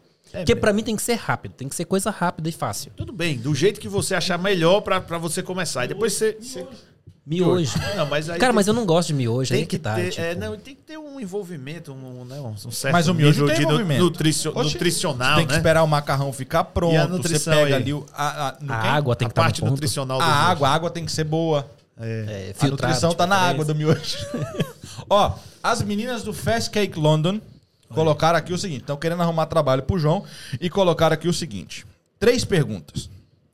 O Ah. que foi mais desafiador na preparação do seu curso online? Cara, eu fiz uma pesquisa muito extensa, né? É, E se eu conheço você, deve ter sido extensa mesmo. eu porque você comprei pelo menos, eu comprei, agora a Manuela vai descobrir, né? Que eu não- o cara não pode mentir. comprei pelo menos uns 10 cursos, cara. É, uns 10 cursos da, da concorrência, dos maiores chefes dentro do Para, Brasil. moço, e para de falar, você vai dormir na shed, É, quieta. E fora do Brasil. Mas aí é que tá, cara. Faz parte disso, né? Desse. desse, Aham. desse- tem, tem que fazer. Então, determinar o conteúdo foi o maior desafio. Porque tudo que eu vi, nada me impressionou demais. Obviamente, tem muita gente boa. Né? O, o Masterclass, que é, um, que é um web- um- uma escola de vários temas, eles são fantásticos. A qualidade dos caras são. Então, eu modelei por eles, porque eu- Ok. eu, procurei os melhores. Esse aqui, é tanto que eu Tem que ter um apresentei pro- pivô. pro Kim, Kim Farinha e o Politano, que foi quem trabalhou com a gente na gravação. E eles, ó, vamos por aqui. Esse aqui vai, a gente vai modelar por aqui. Então, o maior desafio foi determinar o conteúdo. Esse foi conteúdo que seja relevante, que realmente quem comprar vai fazer diferença. Seja ele um amador, o Ó, tem pra iniciante? Cleuber, eu ia, você eu ia te de perguntar ganhar logo o isso. método chefe, parceiro. Olha um aí, curso vou fazer um curso de Pronto. comida. Pronto. E aí Toma. você vai, eu vou, vou saber lá se você está assistindo as aulas. Olha E aí, eu ó. vou falar agora mais conta. ainda. Em maio nós temos que comer dessa comida aí. Olha Vou aí. te dar um mês. Pronto. Aí, ó. Vou te dar um mês. O ovo eu garanto que você come. Não, não quero saber de ovo, não. você- Sai pra lá com ovo. Dá pouco, dá uns 400 minutos aí, tudo aí. Cara, eu, eu tenho vontade de aprender a, a cozinhar. Eu não tenho é paciência. Hoje, gente, a semana de aula. É, Mas beleza, eu aceito o desafio. aí a segunda pergunta do Fast Cake London foi o seguinte: Como foi sua preparação pessoal para o lançamento do seu curso online? Cara, eu gosto disso aqui, né? Eu gosto de. Eu não tenho medo de câmera, eu gravei muita coisa, eu participei de ITV ao vivo, eu participei. de- isso, hein, velho? ITV? É, na época das Olimpíadas, a gente foi lá. Respeita, respeita o homem. Good Morning. E, e- Olha e só. A gente fez alguns trabalhos com o YouTube no canal é, BLTV, né? Que era um canal que a gente fez com, com a Flávia e com o Sátilas. Então eu tinha, eu já tinha uma certa facilidade com câmera, não tinha tanto problema. Então, Aham. a maior dificuldade foi baixar a minha expectativa em relação a, a certa perfeição que eu gosto de colocar. Né? E aí eu tinha que fazer algo que fosse eficiente para aprender e não né, enfeitar demais. E disse, cara, eu tenho que ser objetivo, eu tenho que Porque entregar. tu é um cara muito cuidadoso com o produto final. É, e a gente te- eu teve esse cuidado, mas eu consegui entregar algo que realmente faz a diferença pra quem Prático. é. Então, seja o Kleuber que não sabe, né, não tem base nenhuma, ele vai aprender lá como começa a extrair sabor do zero. Vai aprender primeiro quais são as facas, quais são as panelas, vai passo a passo e aí vai Nossa, evoluir. se eu começo a aprender isso, eu começo a gastar frango. dinheiro demais. Eu ia falar isso agora, amor. Se você buscar esse curso, ó, não vou ter problema, velho. Você Vai. sai fora. Se você ganhar, beleza, mas não Ó. vai, não, nega. Quase pede agora, viu? Mas um pouquinho ele ganha. Não, mas eu não quero que ganhe. Eu não quero ganhar porque ela vai querer comprar essas Foi você essas facas. agora. Não, pronto, ganhou. Pronto. João, é seu, João. Ô, João. Ô, João. Você vai assistir por mim. Ô, João, o curso é seu, João. Ó, meu e-mail, meu e-mail é joãofalves, A- a única- arroba yahoo.com. Olha aí. Nossa, o desafio Yahoo. é só, vale três meses, Pegou, tá? né? Tem, que, tem que assistir tudo em três meses. Essa é quando eu faço. Quando eu quero incentivar alguém, a gente limita Três o tempo. meses. É, normalmente você tem um ano, né? Aí Você compra o curso, você tem um ano. Mas quando eu faço o desafio, então, três meses. Aí você assistir todo, eu deixo liberado ali o resto do ano. Ok, mas olha, pra ser um cozinheiro, precisa primeiro gostar de comida, gostar de comer, saber extrair o sabor de, sei lá, de carnes diferentes, de, de alimentos diferentes? Porque senão como é que você vai chegar numa perfeição da comida? Não, de jeito nenhum. A maioria, os grandes chefes, eles não, não eram. Tem nada a ver com gastronomia. Turma, se você pesquisar aí, são gente que vem de. Geralmente problemática. Formado né? em A turma direito, mais né? problemática, que formou direito. Formado de direito. É o que tentou fazer Desembargador. direito. E, e outras profissões, né? E aí cai na cozinha como uma oportunidade, uma coisa que fugir daquela carreira. né?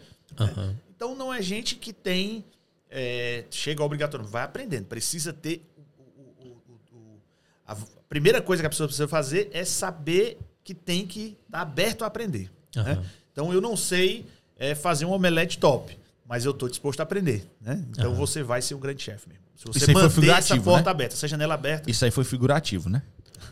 Quando você falar uma palhaçada dessa, tá de brincadeira com a minha Não, cara. Cara, Não, mas não, omelete é top, pô. Vamos falar. Hã? Todo chefe tem que ser gordo. de jeito nenhum, cara, de jeito nenhum. Mas Rapaz, se eu não sou chefe, eu sou desse tamanho. Tem Se eu que fosse gostar chefe, de- Faustão ia ser menino perto de Não, mim. mas tem que gostar de comer. Porque Oxe, você tem que ter um gosto. leque de sabores muito grande. Quando você. Quando tem chefes que não quer provar, aí eu, aí eu. Cara, dificilmente ele vai conseguir ir longe. Cara, aí tem uma parada que eu não gosto de fazer. Provar. Eu conheço um cara que ele faz, cara, uma macarronada muito gostosa, um português. Muito, mas muito, muito gostosa mesmo, só que ele não come. Ele tem. Digamos que é nojo da massa, porque, tipo, ele trabalhou num restaurante italiano, viu muita coisa feia acontecendo ali, mas toda vez que ele vai fazer a macarronada, cara, sai come no impecável. McDonald's? Mas é só macarronada. Não, não, é o Amaral. Ele come no McDonald's? Não, não come, não. Besteira não come nada. Ah, é, não, ele é. Mas é ele só ele a é macarronada que ele não prova, ele prova as outras coisas? As outras que ele faz, sim. Tá. Ele cozinha A pra ele nossa mesmo e língua cozinha muito bem. É a né? ferramenta de precisão de um chefe, tá? Então a gente, a gente Opa, tem. brabo isso aí. É, até porque o chefe não come as comidas que servem pro cliente, né? Ali na, na hora, né? Não, mas ele tem que ter provado. Mas Não, ele sim, prova. Prova o... Nos restaurantes mais refinados, o- o chefe fica com, O dedão? com- É desse jeito com mesmo? um pote de colherzinha ali, cheio de água, e vai provando tudo que você aí Antes no chique, prato, né, Major? tá? Isso aí no chique, né? Sim. Que no outro lá, a colher no bolso mesmo e toma, né? Ou é o dedão mesmo lá, né? É, ah, É, é, é. Não vou entregar ninguém, não. Vai, fala, fala, fala. Ai, que seja, Ó, né? Ainda o pessoal da Fast Cake London, vocês podem pedir uma música na próxima do canal. É, Faz pergunta, pode. Elas colocaram o seguinte: qual receita ou prato? Você viu agora que aqui é pessoa que sabe cozinhar. é. Porque quem não sabe vai perguntar qual a comida. Qual a receita ou prato culinário que mais te desafiou? Cara. Assim, tem, tem um- alguns pratos que você. a- a- o prato final do cordon bleu da, da prova foi um prato que me deixou um frio na barriga e só de lembrar. Isso que você tem 20 dias antes da prova para poder desenvolver. Eles entregam uma lista com 20 ingredientes e você tem que desenvolver um prato utilizando o maior número de ingredientes.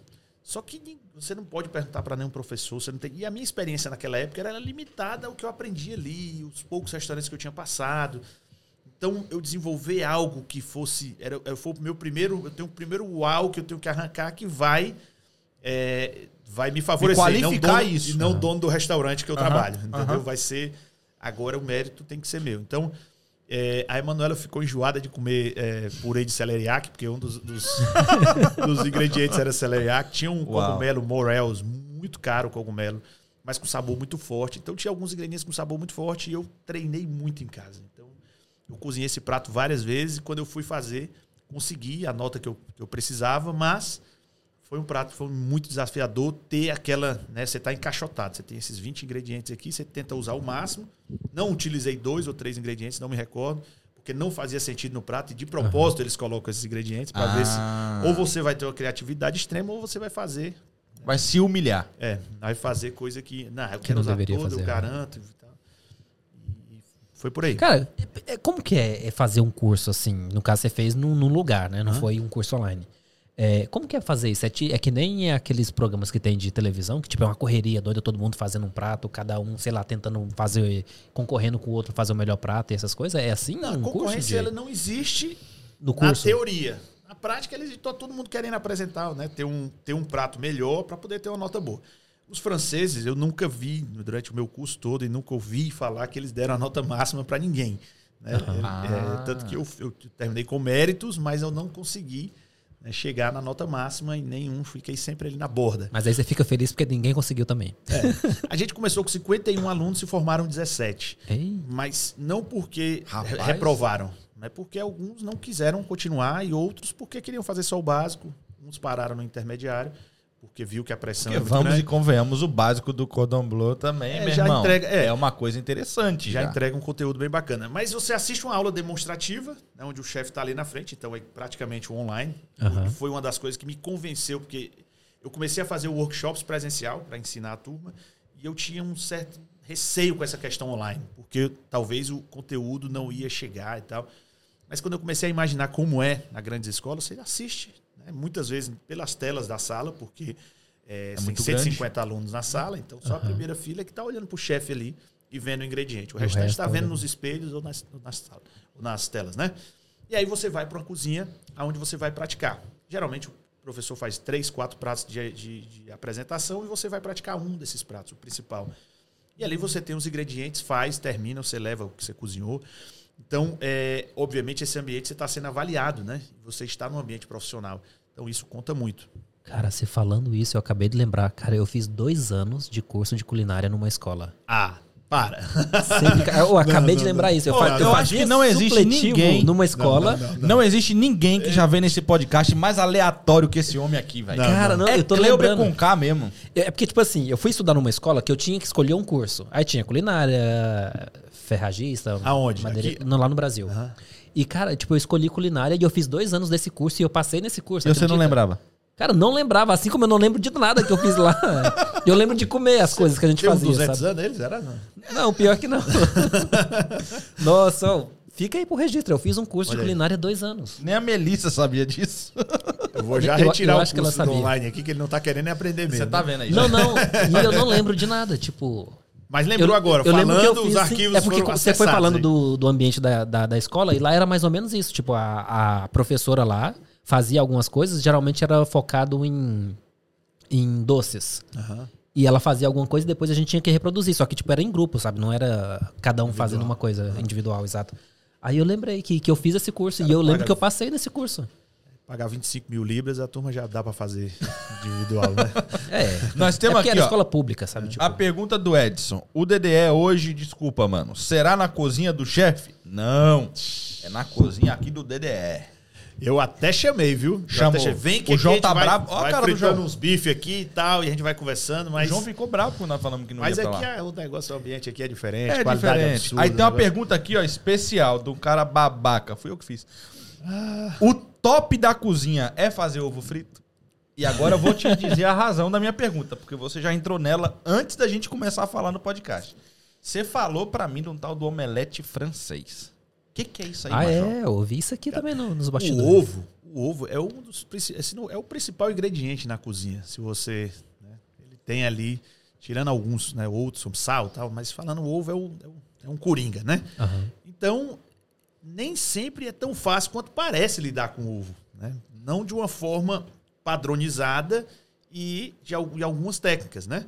É, e aí vale uma curiosidade, sabe aquele chapeuzinho lá do chefe lá, o Rapaz, esqueci o nome agora. Mas enfim. É, cada dobrinha daquela é uma forma de utilizar um ovo, né? Então tem cento e poucas Sério? dobrinhas daquela. lá. peraí, para, para. Eita. Chama, chama no Google aí o nome aí, que agora é, é, deu um branco aqui. Nossa. É, ou deu uma gema. né? Cada dobra Deu- daquela, como é que é então? Ele ia dobrando cada vez que ele descobriu uma coisa Não, nova com ovo? existe uma relação, tá? Existe uma relação daquelas dobras, dobras, dobra da Dobra, fora. dobra, a dobradinha.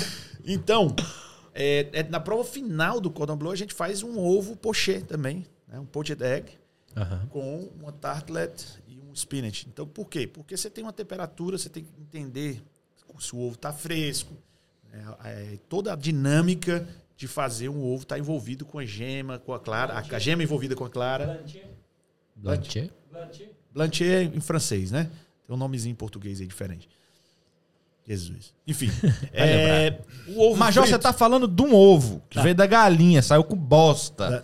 Você tá falando dessa dinâmica Não, toda aí de um ovo? Cara, o ovo frito, se, se eu disser, cara, faz um sunrise, né? Que é aquele ovo, um ovo a gema mole e a clara, porque a clara ela ela ela, ela Só capinha. né? Ela Aham. cozinha numa temperatura menor do que a gema. Então você tem uma possibilidade de cozinhar a clara sem cozinhar a gema. Olha aí. Exato. Parece é um simples. Tudo que é muito simples, ela se torna complexo. Entendeu? Sem, sem, sem filosofar. Mas é isso mesmo. Então, é, o omelete francês, você quebra ele no, no, no bowl, bate ele ali para até ficar uniforme. Uma temperatura, uma, uma frigideira que chama black iron, né, que é aquelas pretas ou, ou antiaderente, numa temperatura não muito quente, porque não, você não quer cor. Você joga o ovo ali e vem juntando ele ali para poder ele cozinhar, fazer a forma, formar a parte de baixo e você enrolando. Hã? Foltz? Não, não, tem que procurar em português. Não, o tá nome do- procurando. É esquece, esquece, menino- esquece, esquece, É porque ele é gringo, velho. É. Esquece o nome aí do Ele vem da capital da Inglaterra, ele é gringo. É. E então, cara, o ovo é um ingrediente que não parece, né? Então, não- na- no King's College, eu já fui lá com o Jorge Bonhauer lá no Ah. fazer o fazer a, a análise dos, da prova final dos chefes que estavam terminando o curso e Olha tinha um omelete lá também. Ah, velho, ele fala isso com a simplicidade tão grande. Tipo assim, eu fui ali cozinhar pra aquela mulher lá, a, a, a rainha. Eita, Tipo, o cara fala as paradas. Mano, não, mas É, oi, é, é a simplicidade. É. É, Isso aí, a humildade, né? É. Mas ai, que alegria estar sentado nessa Eu assisti mesa. Pena um- que não tem uma panela aqui. um programa desses de, de cozinha, que tipo, tem muito no Brasil. O Masterchef. E teve um- uma vez lá que teve um prato que era só ovo. Cada um tinha que fazer um prato muito específico. Com o- ingrediente com ingrediente, o ovo. o ovo. É. Cara, isso saiu cada coisa interessante que, tipo assim, você olha assim e fala, não é possível. Isso.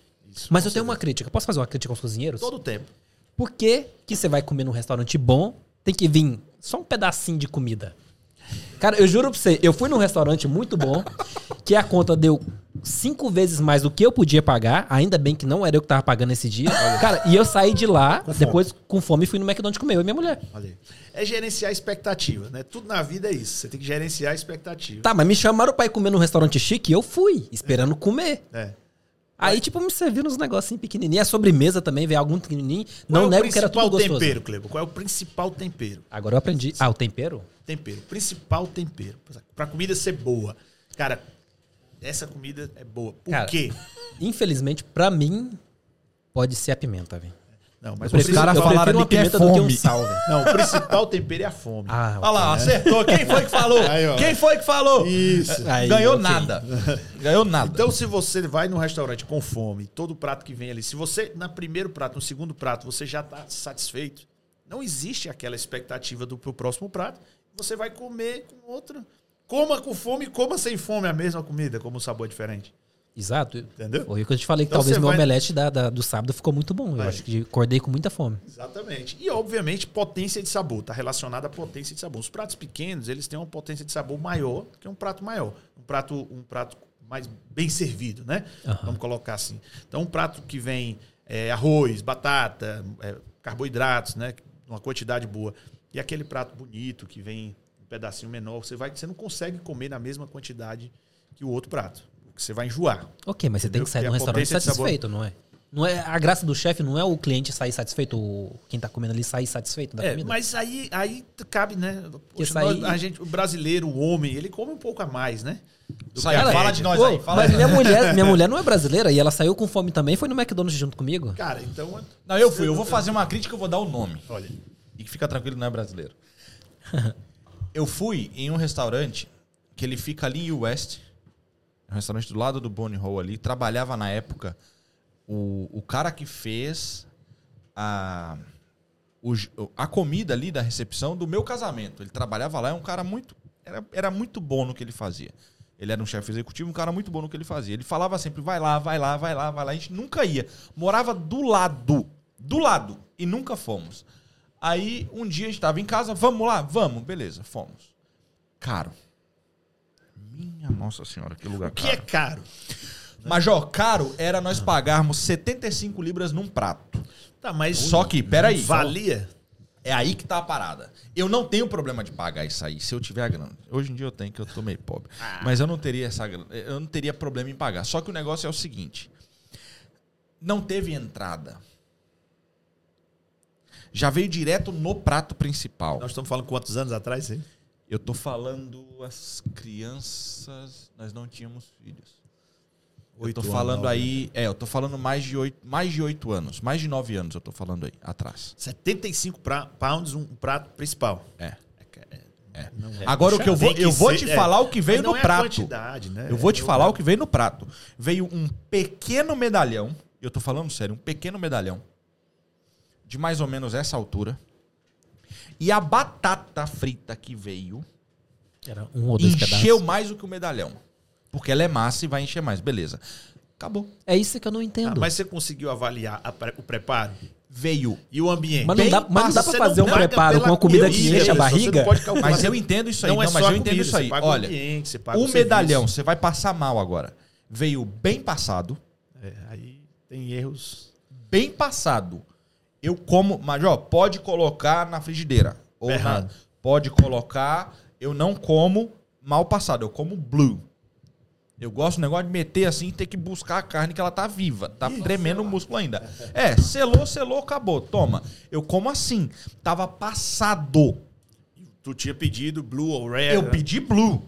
Tava passado. O cara não O entende. da minha esposa também veio. Não veio, porque ela gosta que medium rare. queimado, né? E não, Também. Basicamente. Então, assim, nós saímos dali e fomos no Fish and Chips comer, velho. Então, é isso que eu não entendo. É, Por mas- que, que a comida gostosa e boa tem que ser pouca? É, é, eu já deixo aqui uma crítica. Porque, É, tipo, cara. o, ó, o restaurante que eu fui nesse dia, que eu te falei, eu, se eu não me engano, a conta deu 650 libras. Quatro pessoas. E eu saí e fui no McDonald's comer.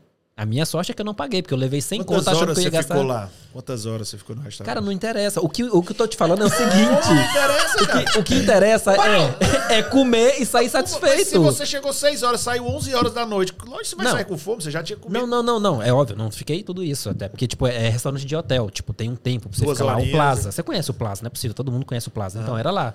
E, tipo assim, o, o, o prazer do chefe não é a pessoa sair satisfeita? Que comeu uma boa comida e tal? Ou só que degustou? Tu comeu entrada, prato principal e sobremesa? Você comeu os três pratos, entrada, prato principal e sobremesa. Pelo valor, né? Sim, sim, foi. É, tecnicamente sim. Mas tinha que sair Tecnicamente, você tinha que sair, tinha que sair satisfeito. Eu não saí, tem, cara. Não tem como. Eu não concordo né, e não compactuo com ninguém que queira entregar algo que se a pessoa comer os três costas. Agora, se a pessoa comer só um, pô, existe a possibilidade de ela sair com fome. Então eu falo, o chefe não sabe. Fala olhando pro tá microfone aí, meu amigo. Ah, Quando o cara tá na mesa, o chefe não vai lá perguntar, o senhor tá com fome? Não vai. O não. prato ele é feito pra qualquer pessoa, independente de quem tá sentado, é um Sim. padrão. Tá, mas eu falo daquele prato que é muito decorativo Tá. e pouca comida. É só decoração. Você tá comendo uma decoração. Você não tá comendo a comida mesmo. É, mas é Eu não que discordo tô que falando, tem que ter é isso eu tô decoração. falando. Se você comeu uma entrada, um prato principal e uma sobremesa, você tinha que ter saído satisfeito, independente da fome. A ponto de não ter que ir em outro lugar comer. Isso, Porque eu aceito você porque senão a experiência não foi válida. É, né? porque eu aceito você comer É, uma é, porção bem pequena quando você tem 18 pratos. Que a gente sabe que tem É, lugares que aí são é, que é o abusivos. menu né? degustação. É. Aí você tem um pouquinho ali que é uma experiência e tal. Aí o cara tudo vai bem, entregar. aí eu acho da hora, eu acho bem... Eu acho que isso é uma parada difícil de se fazer. Mesmo assim, você tem que sair satisfeito. Não, não, eu não tô dizendo isso. Eu tô dizendo que nesse número de situações, eu acredito que A tudo bem de colocar uma menor. porção bem Entendi. menor, porque realmente 18 porções. Sim. Na décima primeira, se tu comer um bife de sirloin ali, irmão, você não vai comer, velho. Não dá. É. Agora, realmente, eu também compacto dessa ideia aí de comer uma parada. Você teve entrada, principal e sobremesa, tu tem que sair numa boa. Talvez tu não vai sair, o satisfeito dele com o meu é relativo. É, tem os extremos, né? É, Aí rela- você, por outro é, lado, eu você sou vai extremista. você paga Não. bem menos. Não, porque tem pessoas come que comem comida de muito. péssima qualidade. Então, tem, tem sempre que ter um... é, tem que ter esse bom senso, né? Ok, a, a minha crítica ficava só nisso mesmo. Tipo, é, você pagar. A intenção não é nem pagar cara. É tipo assim, você vai comer num restaurante rebuscado, aí vamos tirar o valor de em cima, mas é você não sair satisfeito. Você comeu muita decoração, muito bonito, sabor excelente, não dá pra negar. E eu sei que as coisas ali que estão ali é de muito valor, custa muito caro, os bons ingredientes, mas é sair com fome. sair não, não, não, estando justifica. satisfeito. Independente do restaurante, não justifica. Então. Você tem que sair satisfeito. Mas a maioria dos restaurantes que eu vejo assim chique, a comida vem assim, vem tão pouca, tipo, é só mesmo pra você degustar e falar o que comeu num bom restaurante. Só. Tá, maioria talvez. Dos, os- dos, dos grandes, né? É. Eu tô falando também, mas eu só fui nenhum. Porque depois disso aí Eu eu não fui, mais eu coragem. fui, ir. por exemplo, algum- eu fiz algumas visitas, por exemplo, naquele restaurante do. Quem é que teve mesmo? Aquele chefe nosso aqui que teve o chefe em inglês. Gordon Ramsay. Do Oliver. Oliver. O Oliver, eu fui. Mano, teve um dos restaurantes que nós fomos no dia, na noite ele estava lá. Horrível, velho. Horrível. Ele, ele Mas- não conseguiu passar a ideia dele pra quem tava produzindo, que não era ele produzindo. É muito difícil, cara. É muito É, complexo. meu, eu fui em não alguns dá. nomes de outros, acho, não vou falar os nomes porque, né, é por questão Você de é mas eu fui né? em algum, em alguns chefes ingleses também que você fica, cara. Não dá. é, eu esperava mais, né? Porque você Mas inglês sabe fazer comida? sabe, sabe.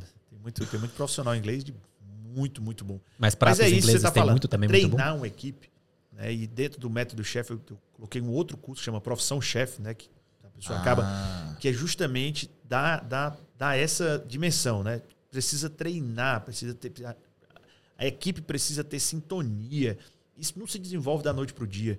né? Então, os caras, obviamente, chegam investidores e vamos abrir 10 restaurantes, vamos fazer a coisa voar e ganhar dinheiro, porque põe o nome lá na placa, vai lotar, né? mas Aham. aí depois vem essas críticas aqui, como a sua aqui, que tem que ser, né? Tem que ser considerada. Então, os profissionais chefes que estão ouvindo a gente aí, não vacila, né? Não vacila, não deixa a desejar. Quem tiver um restaurante bom, bacana, quiser convidar o Kleuber ou o Lipe agora, já manda aqui, que é para poder tirar essa mal impressão aqui. Fechou, Joia? Exato, eu, eu, Fechou, Joia?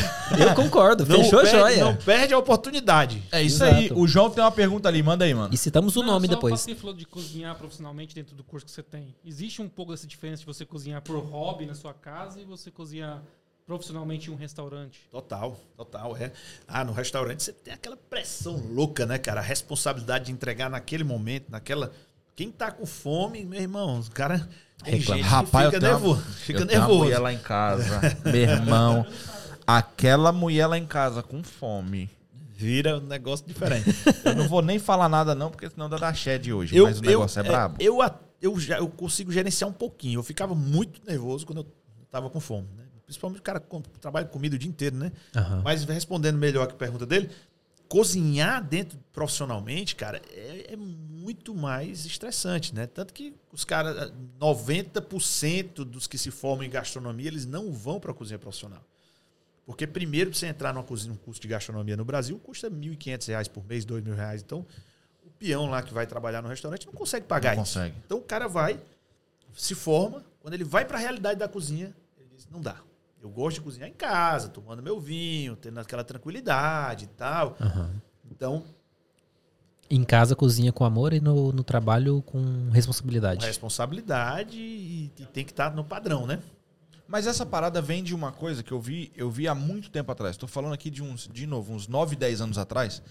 Eu vi um documentário sobre a Rolls Royce. E aí foi quando eles lançaram o Rolls Royce, ahm, eu acho que foi o Phantom, que vinha com o Skyline, com aquela, Aham, com as sim. luzinhas. e Starlights. É, Starlights, isso. Eu, o cara era simplesmente a ponta da produção final que os painéis eram colocados, se não me engano, tem quase. Não sei nem. Não vou nem chutar quantos. Olha lá depois. É muito. É muito fiozinho de. Eu acho que lá é fibra ótica aquele É, negócio, né? Era muito absurdo. E ele era o cara que ficava no final da produção pra ver todos os painéis passando. Testando ali. Não. Aprovando. Passando. Passou dali, tá aprovado. Pode colocar no carro. Ele parou um. Por qual Aí o motivo? cara falou, beleza. Tinha um que tava a menos de 2 milímetros pra fora. E o cara viu isso no olho. Yes. Treinamento. O cara virou pra ele e fez uma pergunta que aqui eu acho que tá a parada que responde essa questão do profissionalismo e tal, de que diferencia também. O cara que é profissional pelo dinheiro e o cara que é profissional pelo amor ao que ele faz. Que tem esses dois caras também, tem esses dois profissionais. Na cozinha, na cozinha aí a gente tem um outro, talvez um outro, um outro um modelo aí desse, desses dois aí, viu? Tem Tem um terceiro? Tem um, tem um extraterrestre aí na cozinha. Qual né? que é ele? Porque pelo amor o cara não aguenta, meu irmão.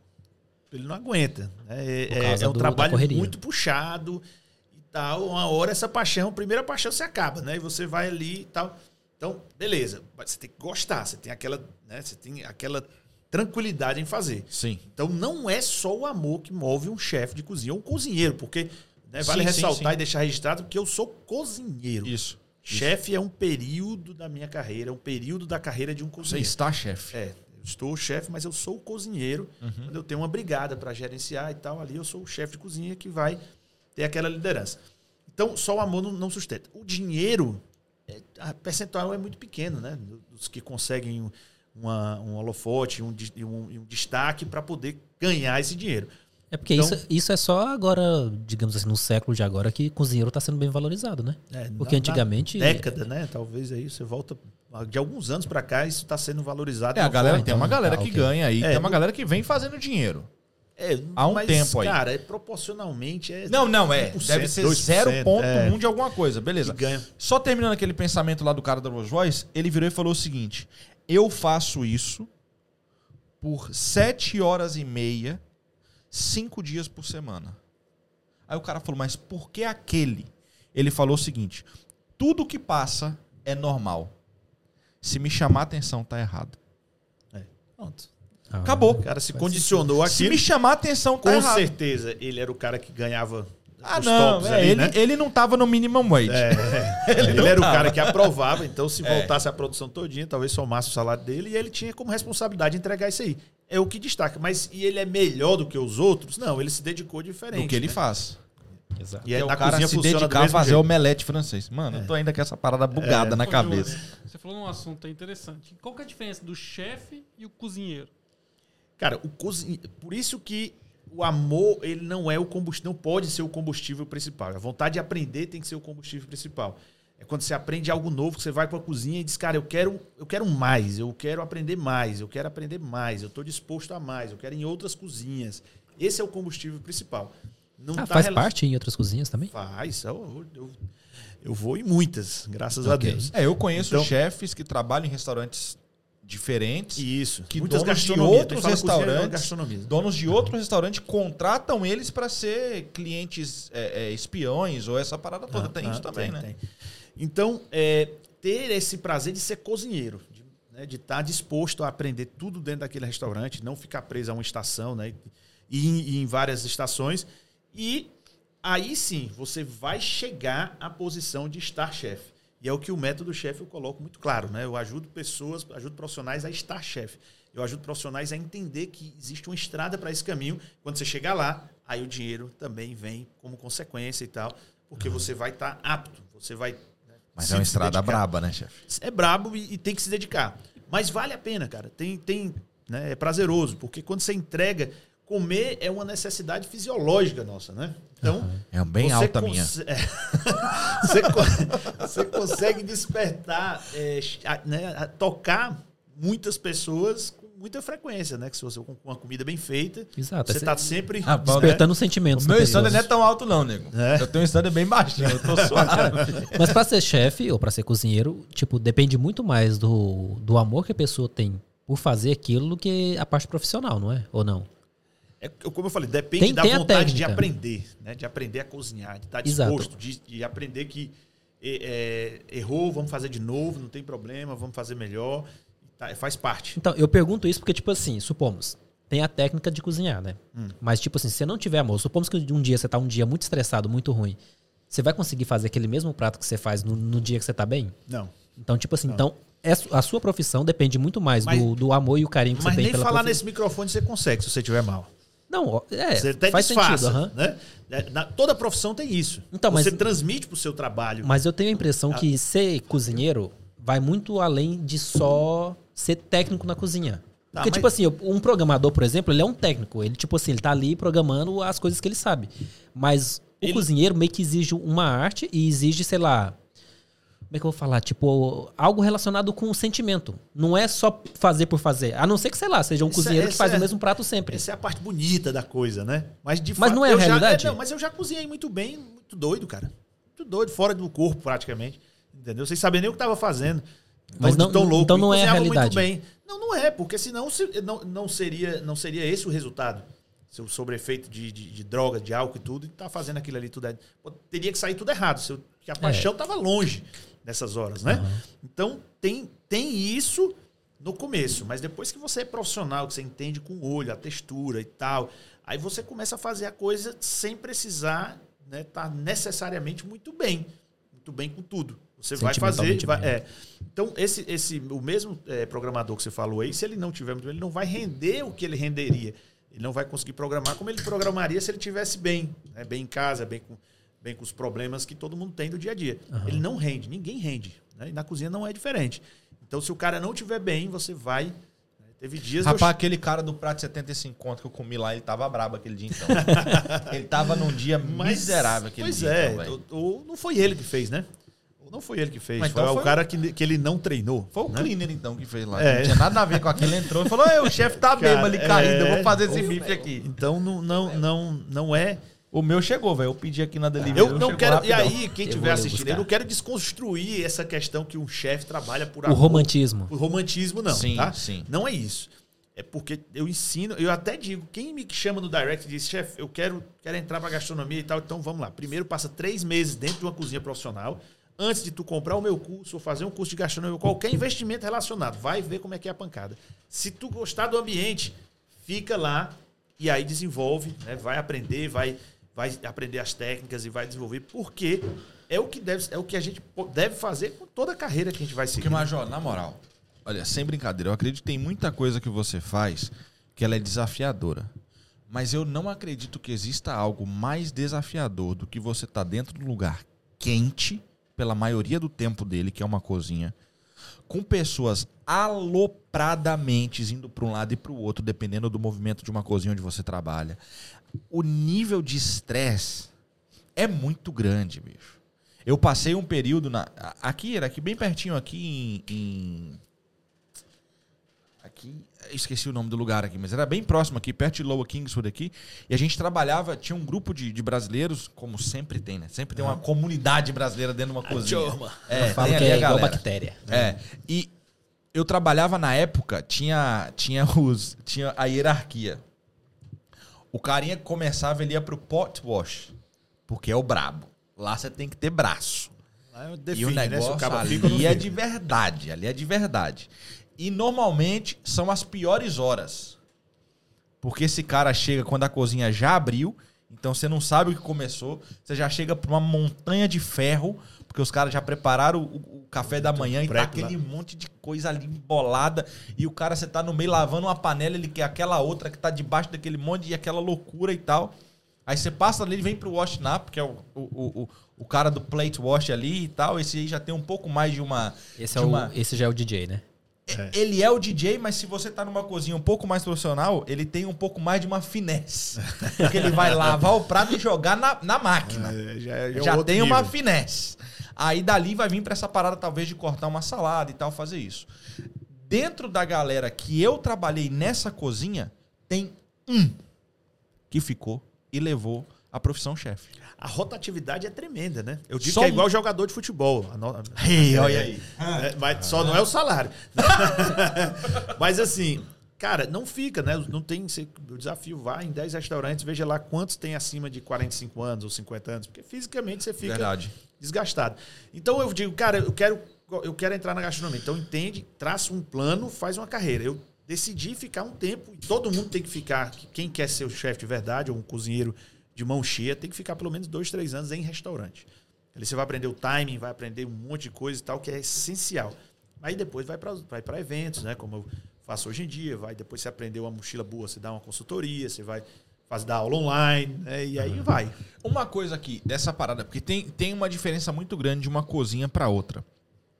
E sempre que a gente vê esses programas aí é, é, romantizados de televisão, eles mostram o cara. É, o cara que começou a fazer o peixe, você tá fazendo o vegetal, o outro tá fazendo não sei o quê, e vocês três vão se encontrar.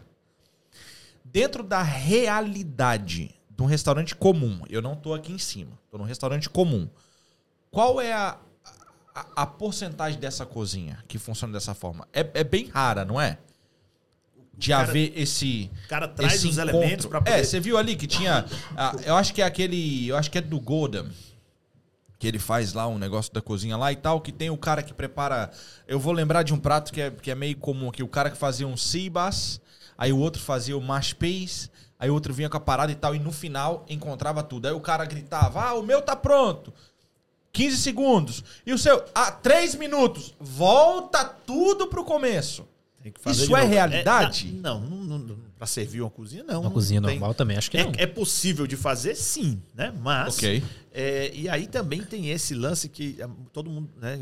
Algumas pessoas imaginam que um restaurante funciona fazendo tudo na hora, né? O cara pede lá um prato e é tudo feito na hora. Não, tem coisa que tem lá dois dias já que tá pronto. É, É, então, eu, tô- eu, como só- trabalhei em restaurante, eu sei disso. É, vai só ser aquecido e ser servido. Os, os que mantêm uma qualidade, né? E, e isso, Ro- Rosette está, Michelin, todos tem que ser porque tem, tem que estar pronto. Então, nesse caso aí, você traz as- os itens prontos e agora vamos montar o prato. Dá para fazer. Entendi. Entra um pouquinho no curso aí. Não, olha só. Vamos- só onde eu trabalhei, tipo, tinha isso aí, que era a pessoa que fazia a salada e o cozinheiro que fazia o resto. É. Aí juntava os dois ali e entregava o prato. Esse aí, o cozinheiro E- fazia o resto, né? Então, Fazia tudo, né? É, Ô, Júnior, e a questão de um, um- um prato recebe uma assinatura? Como é que funciona isso? é, eu ia entrar nisso aí, na parte Uma da... assinatura. É, geralmente fala assim, ó, fulano assinou o prato, entendeu? É, talvez um, um- um restaurante que não tenha né, nenhum profissional na cozinha e, e seja de uma gastronomia específica ou até mesmo de uma fusão, convide um chefe para ir lá e colocar um prato. E, né, e, por exemplo, eu assinei alguns menus que eu fui dar consultoria no local e mudei o menu e eu digo, não, isso aqui pode, você pode dizer que foi eu que fiz o menu, mas né, escreve foi eu que fiz o menu, quem está cozinhando é a sua turma, né? É, só o menu. Se, se não fizer o negócio Eu não direito, deixei a marmita não posso- congelada aqui, não, né? É, não, po- não posso, eu não posso ser eu o responsável. Então, é, é, é- é marketing, né? Aí é Aham. marketing. Pega um cara que tem visualização, que tem é, é, audiência, né? E aí coloca e é válido. Com certeza, se, se ele chama a atenção, tá valendo. Olha só.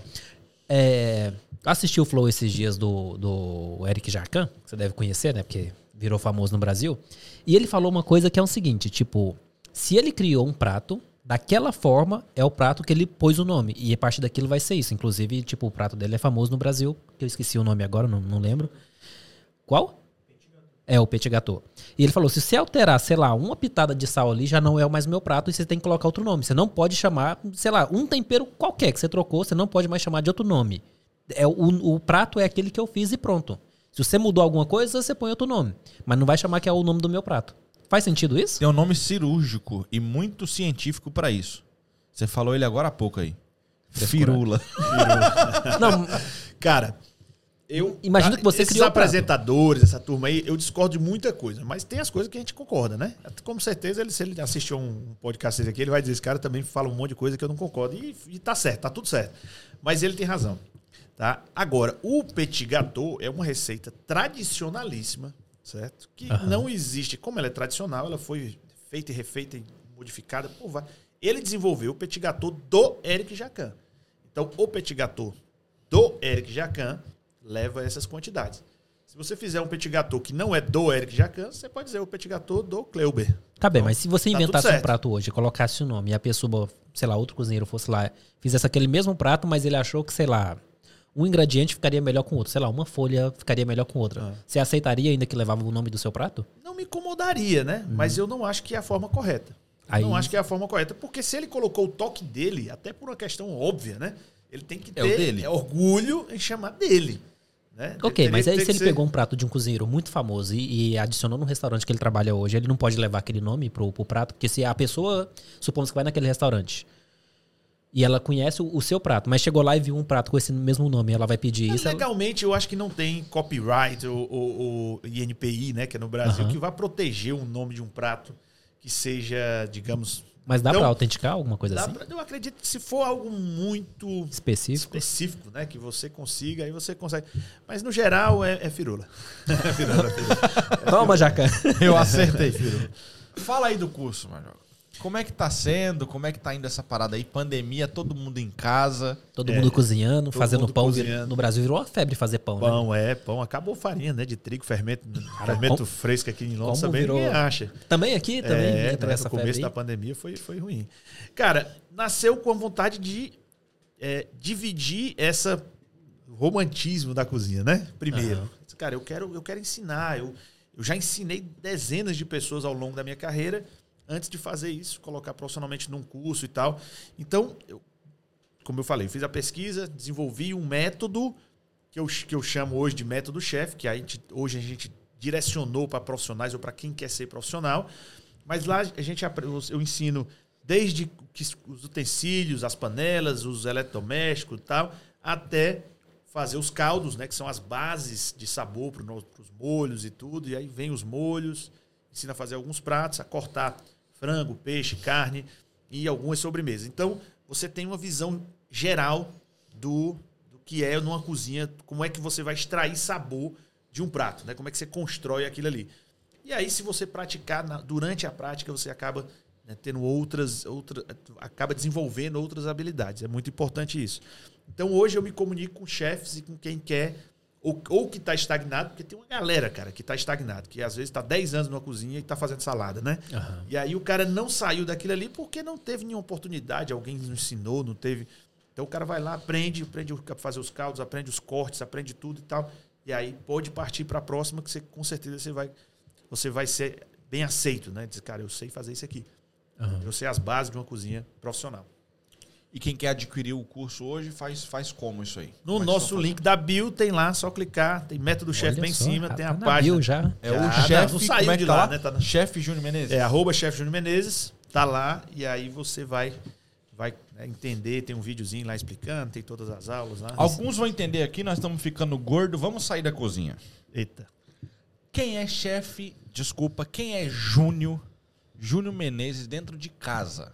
Ei. Esquece, saiu da cozinha, você tá da porta pra sala, sei lá, do banheiro eu não quero saber. Entendeu? Deixa o banheiro pra lá. Mas quem é você em casa? Com as crianças, ali com a Manu, quem é esse cara? cara agora você tem é, mais tempo. Você é. tava falando que você trabalhava. O que, que você trabalha faz? Quais seus gostos Qual pessoais? É? Hobby dentro de casa, fora comida. Não, eu cozinho dentro de casa também. Mas eu trago muita coisa. Na realidade, é, o, o, militarismo da cozinha eu tenho um pouco em casa. Eu sou ah. bem rígido com as crianças. É, a gente está numa melhora constante, né? Então eu tento, ah, mas alguns pontos eu não negocio porque são valores né, que, que, a gente precisa ter firme ali. Então eu tenho jovens, eu tenho uma jovem de 17 anos, vai estar tá indo para a faculdade. Então eu tento ensinar muita coisa para ela todos os dias. Às vezes a Manuela chega de direito, não. Mas a vida, né? Mas vida, a vida lá fora ali, ela né? bate muito diferente bate, do que o papai aqui. Bate. O papai às vezes é puxa forte, fala, ensina e tal, do jeito que você não gosta mas é para ele preparar. Daqui a pouco você vai para Nottingham, no norte da, da Uau. Inglaterra, Uau. e lá você não vai ter o papai para cozinhar para você. E lá você não vai ter para resolver nada. Lá é você.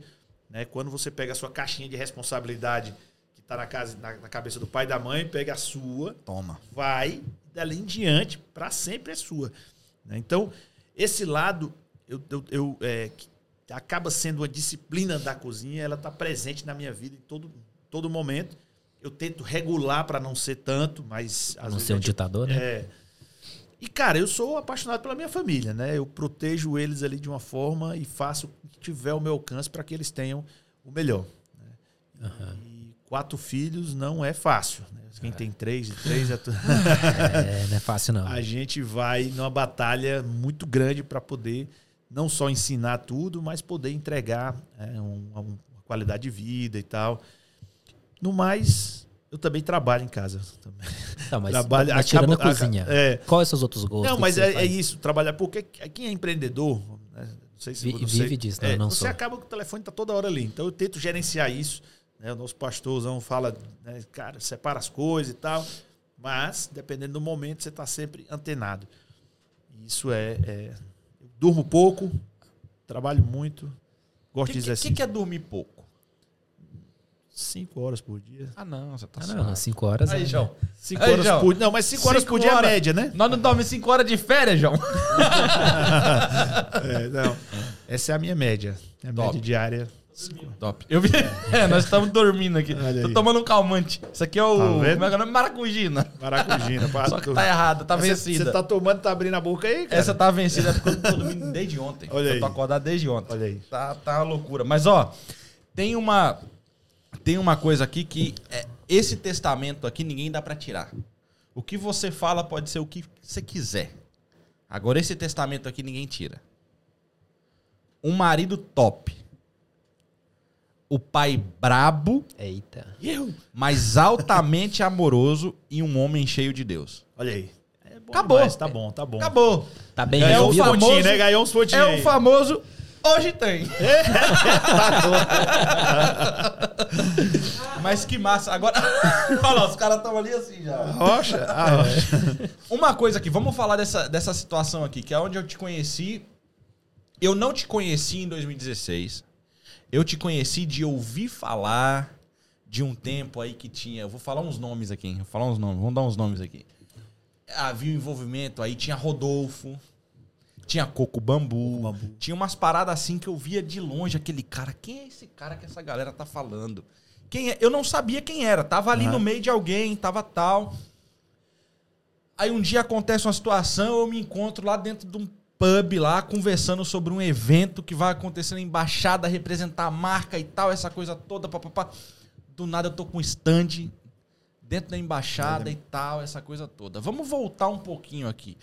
O que que você conseguiu no seu tempo aqui, tirando aquele momento dos 45 dias sem trampo, de DJ, agora eu tô falando do, do chefe, Júnior Menezes, agora após o seu, a sua graduação e Aham. tal, essa coisa toda.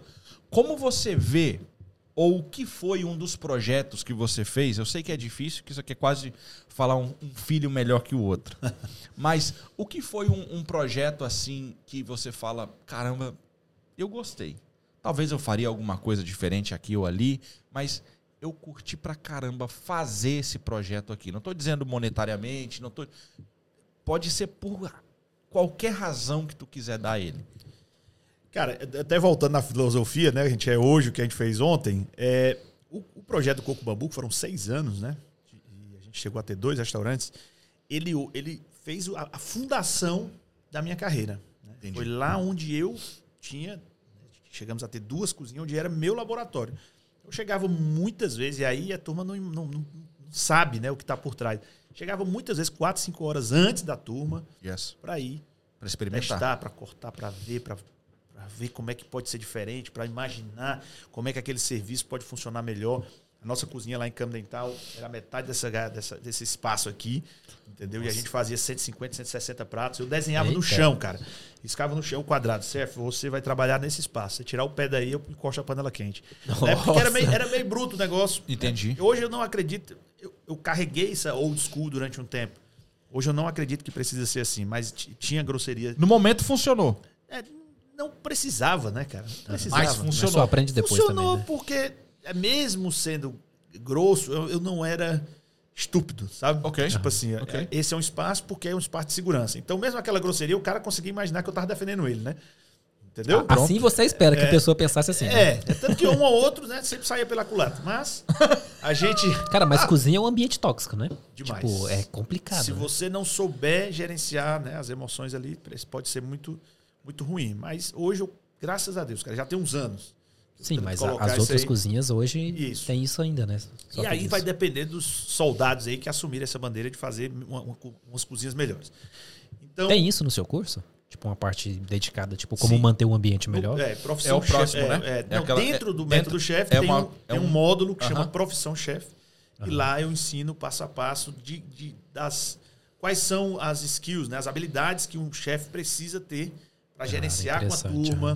né, Que você mudou o ditado, né? Hã? Não faça o que eu fiz, faz o que eu tô falando agora. É, É exatamente. aí. Porque é a voz da experiência. Não, mas que né? bom que saber que tem isso no curso, tipo, porque é igual eu te falei, é um ambiente tóxico. Eu já- como eu trabalhei perto de uma cozinha, eu vi isso acontecendo. É, com certeza. Então, esse tempo do, do, do, do Coco Bambu me deu né, prêmios, ganhei prêmios, prêmios da comunidade latina, o- o- cinco prêmios aí que foram coisas que me deram né, boost, né? Você vai de novo, vou ali, né, eu consegui eh, na, na- na comunidade de chefs inglesa, né, a gente conseguiu uma penetração, né? Eu sou um membro master da Craft Guild of Chefs, que é que é, uma, que é a instituição que Conheci que aquele tem- cara na que embaixada é, lá. Que é a instituição que tem a melhor representatividade da profissão. Não é um sindicato, é uma instituição que tem, uma, tem a representatividade dos chefes lá. Foi nesse período. né? Então, eu acredito que esse foi o projeto que me colocou aonde eu estou, porque eu trabalhei muito para isso. Não foi simplesmente porque aconteceu o projeto, não. Foi porque a gente trabalhou bastante. desenvolvemos em várias frentes para poder sair e ter uma, uma, uma diferença, né?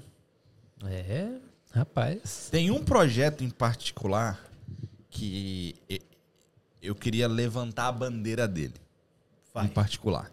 Porque é, é comum em tempo de crise que as pessoas queiram fazer algo, mas todo mundo quer fazer algo. Quem acaba fazendo algo é bem pouca gente. É. E aí teve uma parada que vocês fizeram o ano passado que eu achei fenomenal. Que foi o Cook for Life. Ainda existe. Amanhã nós Life. temos seis famílias, vamos atender amanhã, sabadão. Olha aí. Tá, existe, não parou Life. nem um dia. Conta aí pra gente como que foi ter essa ideia e o que que vocês estão fazendo aí, desde quando, como tá funcionando isso aí dentro do que você tá fazendo. Cara, Porque eu acho que você hoje, eu, eu não diria um cabeça, mas você é uma das pessoas de maior representatividade dentro dessa situação, porque é comida, porque é levar algo de alimentício à, à, à família e tal. é, o projeto Cook for Life é da Catedral. Né? Então chama Catedral, Cathedral Cook for Life. Né? E, obviamente, o pastor Jackson, né? A gente em, em comum acordo com a liderança, a gente precisa fazer algo. Já tinha algumas semanas de lockdown, algumas famílias já começaram a. E eu, com todo o network que a gente tinha relacionado à alimentação, muitos restaurantes fechados, muitos alimentos estragando nos restaurantes, cara, eu preciso fazer alguma coisa. Eu disse pra minha esposa, eu disse, eu preciso fazer alguma coisa. Eu vou, me, eu vou ficar culpado o resto da minha vida vendo. Eu sei que tem muitos restaurantes jogando comida fora. né? A gente precisa agitar. E aí o pastor, vá, pode, taca o pau aí, né? Quando a gente fala do Ceará, bota pra frente. Vai pra cima. juntamos um time de voluntários, chegamos a ter 150 voluntários, cara. Tudo cozinheiro, tipo. não, não. de uma tudo, né? turma, exemplo, 10, né, os 10 que falavam inglês bem, que escreviam e tal, só captando recursos. Uma turma de logística, um, um exército de, de- de motoristas. Gente, que a gente tinha em média 10 pessoas lá, e mesmo em tempo de lockdown, a turma recebia pallets de comida, doações gigantescas de, de Manger, Coca-Cola e várias empresas grandes mandaram doações pra gente. Hoje a gente tem Cara, uma então foi um parceria com o Lambeth grande, né? Council, né? E Ok. a, gente, é, a gente hoje a gente é um food bank oficializado, tá? Então, Pra quem talvez tá, tá vendo isso aqui do Brasil e tal, explica como que funciona essa parada aí. é, de- o, o- Porque não é uma coisa fácil. isso. O governo tem uma verba, né, que ele determina que para ajudar, ajudar as pessoas com alimentos de uma forma geral. Então, é, esse, esse recurso cai numa, numa instituição que chama FECHE, né, que ela é uma charity, uma charity de charities, né? Então, ela, ela direciona ali um tanto de charities. Então, a gente está lá na ponta entregando o que a FECHE recebe, vai escorrendo ali, cai uma quantidade para a gente, nunca cobre tudo. Então, se você quer doar aí, vai lá no arroba cookforlife underline UK e tem lá as formas, porque a gente sempre está comprando alimentos para poder é, é, complementar a cesta básica. 100% do que a gente faz hoje, 98%, porque vira e mexe tem algum incidente que a gente cobre com o alimento pronto. Ok. É- é- são cestas básicas, tá? 98% a gente entrega a cesta básica da forma mais generosa possível, com o maior número de itens possível, com a quantidade que a pessoa vai conseguir e, obviamente, entendendo as, as necessidades. Cara, que top, velho. Então, Muito hoje a gente tem essa parceria com a Lambeth Council. Lá no- na igreja tem um espaço determinado para isso. A gente recebe, tem os mantimentos lá. E esse trabalho vai, né, já é parte do escopo da igreja. Né? O pastor, eu encabeço o projeto junto com um time de voluntários dedicadíssimos ainda. Tem gente que é. Cara, não precisa nem falar, o cara já está se, né, se adiantando. Júnior, conta comigo, conta né? comigo. Tem gente, eu não vou citar nomes, porque eu vou esquecer de alguém com certeza.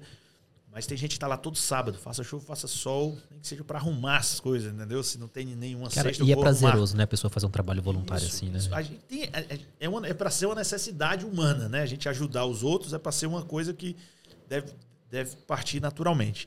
É, é bíblico, né? Então, é, a gente faz isso com muito amor e não pretendemos parar, não. Vamos tocar para frente. Quando, tem, quando aumenta a demanda, a gente aumenta mais dias na semana, mas no momento a gente atende exclusivamente aos sábados. A Manu colocou aqui, é, eu acredito que ela está falando do- do- da questão das, da, da necessidade maior principal. Ela colocou aqui principalmente as proteínas É. que não vêm do fair share. É. A gente precisa Então comprar, essa. é, carne, né?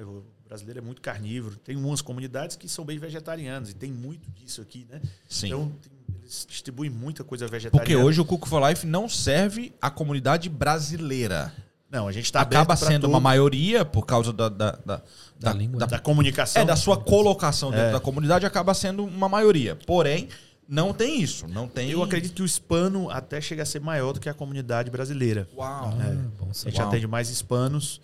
é, e aí, por conta de estar linkado com o Lambeth Council, então a gente aparece no, no- no- na, rede de distribuição deles, e aí a gente recebe ingleses também que estão procurando inglês. Gente que. Que também é uma rede. é, desculpa, não é uma rede, é um estado, talvez, de Londres, que tem uma comunidade hispana gigantesca, né?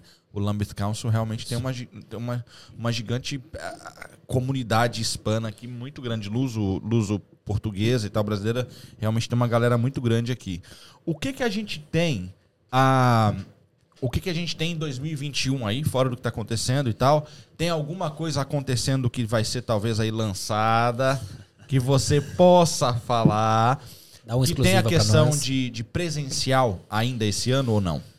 Cara, eu vou esperar o, né, o 21 de junho aí, né? Se ele acontecer, a gente vai é, agitar alguns workshops. Tem muita gente pedindo para. Eu quero aprender, mas eu não queria online, eu quero presencial, tá em Londres, nada mais justo. Então a Eu gente quero te ver ali fazendo pessoalmente. Saindo, é porque você vai mostrando, né? A textura e tal, então é, é diferente. Aham. né? É, então a gente imagina isso aí. Mas a gente está desenvolvendo alguns produtos para entrar no mercado de uma forma que. Alguns produtos que precisam. É, eu fiz uma pesquisa de mercado, né? como eu falei, o processo correto, né? Então, por exemplo, eu vou falar de um deles, molho de pimenta. Tem muito molho de pimenta industrializado nas comunidades e tal. Então a gente está fazendo um molho de pimenta Esse eu quero. com piqui, né? um molho de pimenta com piqui, que eu, eu provei já um, não me lembro nem onde eu comprei, mas era muito bom. E a gente está desenvolvendo ali, eu junto com o chefe Júnior Ceará, né? Da hora. E tem outros projetos também, que estão projetos bem embrionários ainda, mas fica ligado nas redes sociais aí que, que Dando um alô pra ele aqui. Ah. Deixa eu ver. Eu vou colocar você pra ver, pra ver se, ele, se é quem eu tô pensando. Esse cara aqui, ó. É quem eu tô pensando? É o chefe? Marcílio, é, É o chefe, chefe. Marcílio. Esse cara. Não é o Júnior Ceará, não é o que está comigo. Não, não, o sim. Marcílio, O ele- chefe ele Marcílio. trabalha numa instituição. Se eu não. Ele tá em Londres, certo? Tá, Se eu não tem que chamar ele engano, aqui. Esse cara é o cara que a gente tem mais pedido de convite pra que ele esteja no, no podcast. Ele é fantástico. Segunda-feira ele está comigo no Profissão Chefe, né? Na live que eu faço toda segunda com um profissional. Opa, Então, fala aí como é que é isso aí, aonde que é isso aí? Na, no Instagram, toda segunda-feira eu Ok. faço uma live com um profissional. Qual horário? Pra, é, 8 horas da noite, para estimular os chefes para a turma fazer pergunta e tal. Nessa segunda, o convidado é o chefe Marcílio. Então, já, cara fantástico, pernambucano, né? já disse Nordestino. pra ele lá que o pessoal do DDD Podcast tá esperando ele aqui. Isso, querendo. ele tá ouvindo aí, aí, ele, tá, aí. vendo. E já É. diz ao vivo pra ele lá, pra deixar Isso, claro, Ele isso. tá aí. Mas, chefe, tem alguma coisa aí que você quer colocar para o pessoal de finalização assim do nosso papo? Obrigado por ter deixado sua casa aí a 79 milhas de distância. Eita, Passou Longe, cinco hein? pedágios, duas imigração. É longe, né, velho? cara, é- Alguma coisa que você quer deixar pro pessoal aí do DDE? Que não deixa de ser depois do expediente, não é É, pesado do- quanto uma cozinha, Isso. mas é, fala literalmente sobre isso. Meu irmão, cara, eu fico muito feliz, muito feliz pelo convite. É, obviamente, todos nós temos essa, essa vontade de reconhecimento, e se vocês fizeram que vocês me convidam, é um reconhecimento do nosso trabalho, da nossa certeza. estrada. Então, os brasileiros aqui, eu quero também né, é, ter essa. estender a um- uma, uma galera de brasileiros que trabalha duro aqui, nas cozinhas aqui em Londres, que é, vale a pena você fazer a coisa bem feita para poder construir algo sólido dentro da gastronomia. Mas meu agradecimento a vocês, a turma ali do, do, do por trás das câmeras, do making off, making- brabo. e os brabo, né? Que vocês têm esse ditado aí. É os brabos, E nervosos. dizer, cara, que é, a cozinha, a gastronomia precisa dessa nova roupagem, né? Eu tô há cinco anos é, com Deus sendo o centro da minha vida e que eu- eu quero que isso seja pulverizado até onde as minhas forças puder dentro das cozinhas. né? Então a gente tem agora um, um grupo que chama Confraria de Chefs. Quem for chefe de cozinha que tenha né, isso na veia, me chama no direct, eu vou colocar você no grupo. Tem lá uns 12 chefes só só, só, nego nego top. brabo, né? só nego brabo e e a gente quer justamente levar essa palavra de uma forma de, cara, a cozinha tem, deve, pode ser diferente né, de uma realidade. Eu sei que eu não vou conseguir mudar, mas se eu plantar minha sementinha, ao longo do- dos anos isso aí vai frutificar. né? E agradecer, obviamente, a minha esposa, os filhos que sempre me apoiam, né? Eles estão, mesmo sentindo falta Isso. por, por conta das horas, as longas horas, mas estão sempre ali apoiando. E Que por ser os beta testers de tudo, praticamente. Também.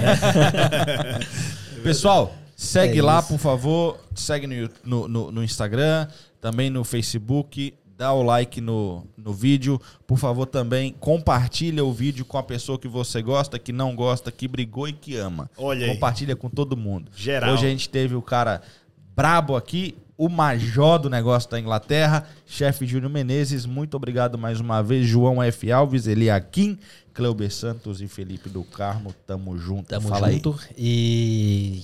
Galera, o QR Code. é, Isso. fa- Fala QR, né? QR É, Code. O QR Code tá aí. Pra vocês dar uma força pra gente, porque vamos fazer esse negócio aqui crescer. Precisamos de equipamentos, então Ó. ajuda nós, que é tudo revestido aqui pra gente. E segue a gente o máximo que puder, dá like o máximo que puder, comenta o máximo que puder e vamos fazer esse negócio crescer, que vai vir muita gente igual ele aqui e muita gente top também da, que estão vindo pra Inglaterra, que vai acabar conhecendo a gente e a gente quer trazer todo mundo aqui pra poder fazer, mostrar pro, pro resto dos brasileiros que aqui tem gente fazendo a diferença. Show. Valeu. E é isso, valeu. Obrigado, Valeu. Major. Tamo junto, meu irmão. Valeu, valeu, meu irmão. Falou. Valeu. Cortemos.